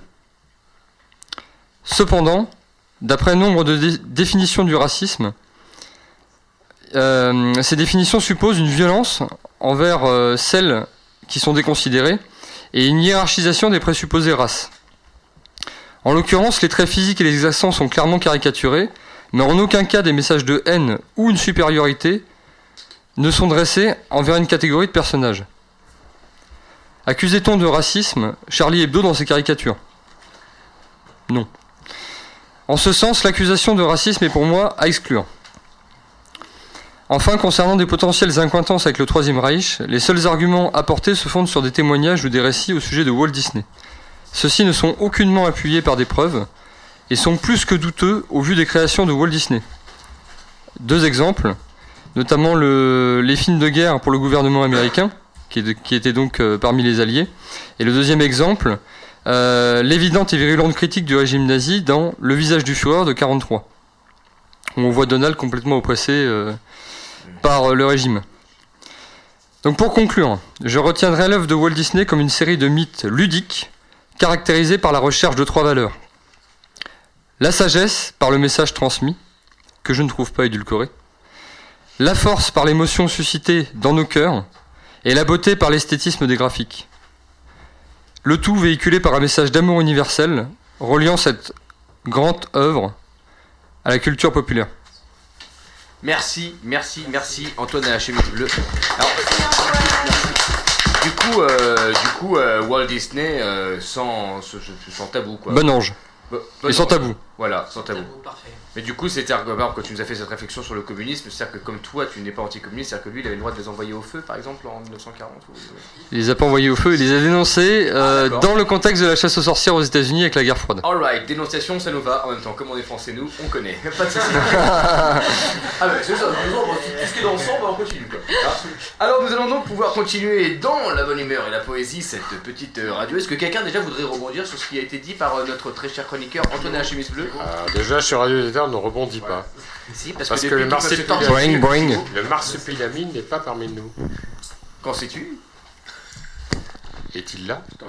Je suis là. Vincent, Vincent, toi qui as entendu cette chronique par exemple avec euh, la vie un peu euh, euh, euh, abrégeant certains sens de Walter Disney, mais pris dans son trois grands axes, très bien fait, je trouve en tout cas de la part de notre très cher Antoine bleue. Non, mais effectivement, c'était quelqu'un d'a- d'assez dur, hein, de toute façon, euh, de- avec ses équipes. Et, effectivement, les, dénonciations de- des communistes après, faut, faut voir aussi faut voir aussi tout ce qui, euh, comme tu disais, la, la chasse aux sorcières des, des communistes aux États-Unis. Je pense que ça fait aussi partie de, euh, pas forcément du personnage, mais du, du pays en lui-même qui, qui veut ça. Mais ouais, de l'époque aussi. hein. Normalement, c'était euh, mon émission Disney, j'avais- je l'avais choisi. J'étais non, j'étais pas là. J'étais à 4000, plus de 4000 mètres où j'avais pas de réseau. Il y a Ah, Nancy Sinatra qui a, qui a pris le relais. Et en fait, cette émission, c'est pas la mienne. C'est Nancy Sinatra qui l'a faite. Bravo, parce qu'en fait, je j'ai eu mon salaire. J'ai rien fait. J'ai strictement rien fait. Ça, c'est clair. Mais bien sûr, j'ai strictement rien fait. Et il y a juste. une mètre d'attitude, c'est-à-dire, raconte-nous. Bah, j'étais non mais avec le boulot, avec On le. fout, Non, et d'abord, détails. bien sûr, j'ai rien fait, j'ai rien fait. J'ai stri- pas Il fallait, il, fallait, te- il faut le dire. Cette émission, c'est Une sœur du droit humain, C'est hein, mince. Sinatra, c'est elle, c'est elle Droit humain. du droit humain. Une sœur et on va l'applaudir. Et là, je représente. Merci donc à cette euh, franc-maçonne. J'ai une question du- d'un certain Yeti qui demande si vraiment tu étais monté euh, là-haut parce qu'il ne t'a pas vu. En tout cas, il ne dit on ne voit Je, plus je suis monté mon là-haut, j'avais pas de, de réseau. On a des C'est, photos. on a Il des avait- photos. il avait Eh, pas ils ont des photos, mais c'est euh, Nancy Sinatra qui a tout fait, tout fait, tout fait, tout fait, tout fait. Cette émission euh, vous a été présentée donc euh, par les Pierres Brutes et nous sommes ravis que vous ayez passé un très bon moment. Donc notre très cher Nance Le Berger qui fait partie du groupe Nance au carré pour te refaire un petit bac parce que c'est Nance Sinatra et Nance Le Berger pour Nance au carré, n'est-ce pas? Nance Le Berger donc qui roule des sons et qui pose son verre. Donc nous avons passé une très très bonne soirée tous ensemble. J'invite les personnes autour de cette table, quel que soit, à pouvoir prendre la parole si vous voulez dire quelque chose qui aurait euh, de l'intérêt pour euh, cette soirée ou pour les autres euh, de façon générale. Alors vraiment, on voulait remercier Florence et Vincent. Ils ont fait vraiment. Vraiment merci à vous deux, vous avez été exceptionnels et on vraiment on souhaite vous remercier fortement pour votre travail et votre investissement et tous les échanges qu'on a pu avoir voilà, depuis qu'on a préparé l'émission. Merci beaucoup et alors Vincent ne m'en veut pas mais je vais particulièrement remercier ma sœur Pas de problème. Florence. euh, Moi je t'aime Vincent. mais moi aussi, Moi aussi, je t'aime. Pour la franc-maçonnerie, Vincent. Moi, moi, je vais, je vais particulièrement, remercier mon ami. euh, qui est venu ce soir, Vincent, et, et qui a eu le Merci, courage de prendre Ouais. le micro devant Ouais. la, la parole devant le micro. Moi, j'aurais voulu remercier euh, les initiateurs de cette euh, radio. Les initiateurs On de cette radio. pas les mots. Et, pourtant- et pourtant, j'ai du mal, hein, parce que je suis du droit humain. hein, donc, euh, la Grande Loge, bon, je plaisante. Alors, mettons à, mettons à bas. Ah, je peux pas venir vous voir parce que je suis une fille. ah, je, voilà. Oui, euh, Comment faut faire Ouais, en tenue euh, où les filles peuvent venir uniquement une fois par an. Ok, blague à part. euh, cette émission, c'est vraiment super. Je remercie euh, vraiment les initiateurs. Je trouve ça génial. Et euh, ça permet à des apprentis, à des compagnons euh, de vivre euh, des choses super. Euh, je sais qu'il y a un, deux, trois soleils. Et euh, je pense que je participerai à cette émission parce que franchement, je suis peut-être un peu devenue accro. Salut Alors, euh, nous sommes deux de 1, 2, 3 soleils. On va en discuter après l'émission euh, parce qu'il y a des. Des dérives de passage. Il y a quand même des rites de passage. Ouais, ouais, j'imagine. Mais on, on te le dit tout de suite, tu seras euh, une invitée. hein. Je sais, je sais. Là, il y aura pas C'est- d'alternative. C'est acquis. Non, et la, la prochaine émission de 1, 2, 3 Soleil, c'est le 25 octobre, c'est vendredi 25 octobre en direct, 20h, 22h, comme les pierres brutes d'ailleurs, et ça sera sur les loges féminines. bah, Ça, je me trompe meilleure pas. occasion. Ah mince Non, mais eux, c'est des loges mixtes, c'est pas pareil. c'est mixte. Ah, Nous, c'est mixte. Non, mais on peut venir, hein, tout le monde peut venir, il n'y a pas de problème. me va, ça me- moi, Mais en fait, on a, on a fait, euh, Adrien, Adrien, on a fait une émission Vous sur autres les loges mortels. mixtes et les loges d'adoption. Mais euh, là, on va faire, euh, on va faire une, une émission sur les loges féminines, sur la maçonnerie féminine. Je crois qu'il y a des choses à dire. Euh, qui peuvent potentiellement être euh, dites par tout le monde. Donc quelqu'un qui vient d'une loge mixte. Oui, oui, ta mère. Évent- éventuellement. Notre Ta tante, ici. ta belle-mère. On va parler un peu de vos sœurs. J'en ai pas, ça tombe bien. Écoutez, en tout cas, euh, moi j'ai passé une super soirée. J'espère que vous aussi vous avez passé une bonne soirée. Donne rendez-vous euh, le mois prochain. Et malheureusement, euh, bah, je vais donner la parole à la technique, mais moi personnellement, bah, votre animateur préféré Adrien ne sera pas là car Pourquoi euh, bah, bah, pourquoi pourquoi Bah je, oui, je pourquoi termine? Benjamin justement, bah, je serai pas là parce que moi et Benjamin c'est toi donc ouais c'est vrai que c'est d'ailleurs. Et bah nous serons euh, en tournée donc on sera en train de jouer euh, au théâtre très certainement euh, en Belgique à ce moment-là. Bravo Et, euh, Adrien et Benjamin. Bah voilà. Bah ouais, super. Vous jouez quoi Vous jouez quoi euh joue issu de secours Ah oui, c'est ça. Ah. C'est un, c'est un spectacle qu'on a, qu'on a coécrit ensemble. Philippe Avec Philippe. Avec Philippe. Si, viens le spectacle. Faut que tu viennes, Philippe, donc euh, je donnerai la main Je vais aller en puisque, Belgique pour aller- puisque ici à la Pierre les plateaux tournent, hein, donc ce sera un autre euh, animateur ou une autre euh, animateur. Non. Ça sera dur. Non, un. Donc, il y aura donc euh, un, un autre animateur ou, ou une autre animatrice qui sera là euh, à, à ma place. Pour animater. Pour animater. Pour animater. Bonne Sinon, soirée à on peut te souhaiter encore un très bon anniversaire, Adrien. Nous vous souhaitons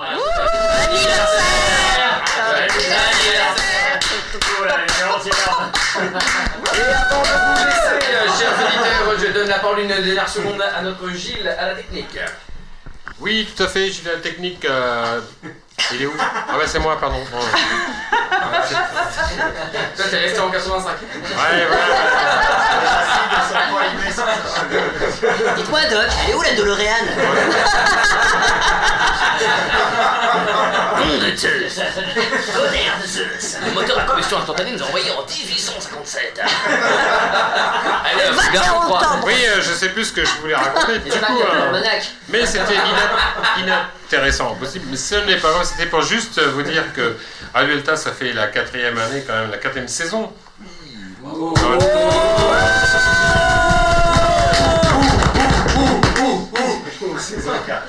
Merci Balouin et Bonne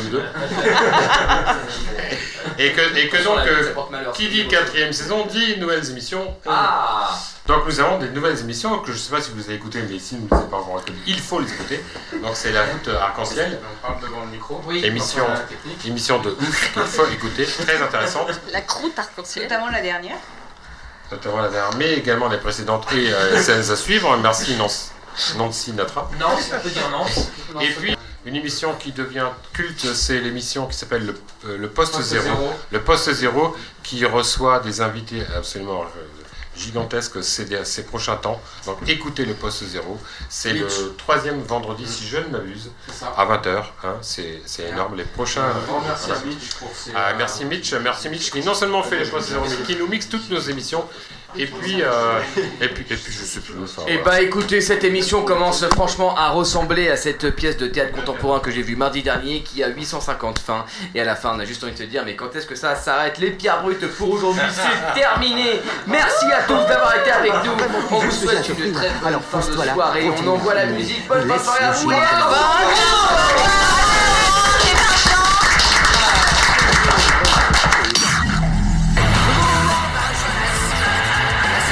Les pierres brutes débarquent Débarque sur Radio Delta. Radio Delta. Vous êtes sur Radio Delta? La radio qui rayonne entre les oreilles.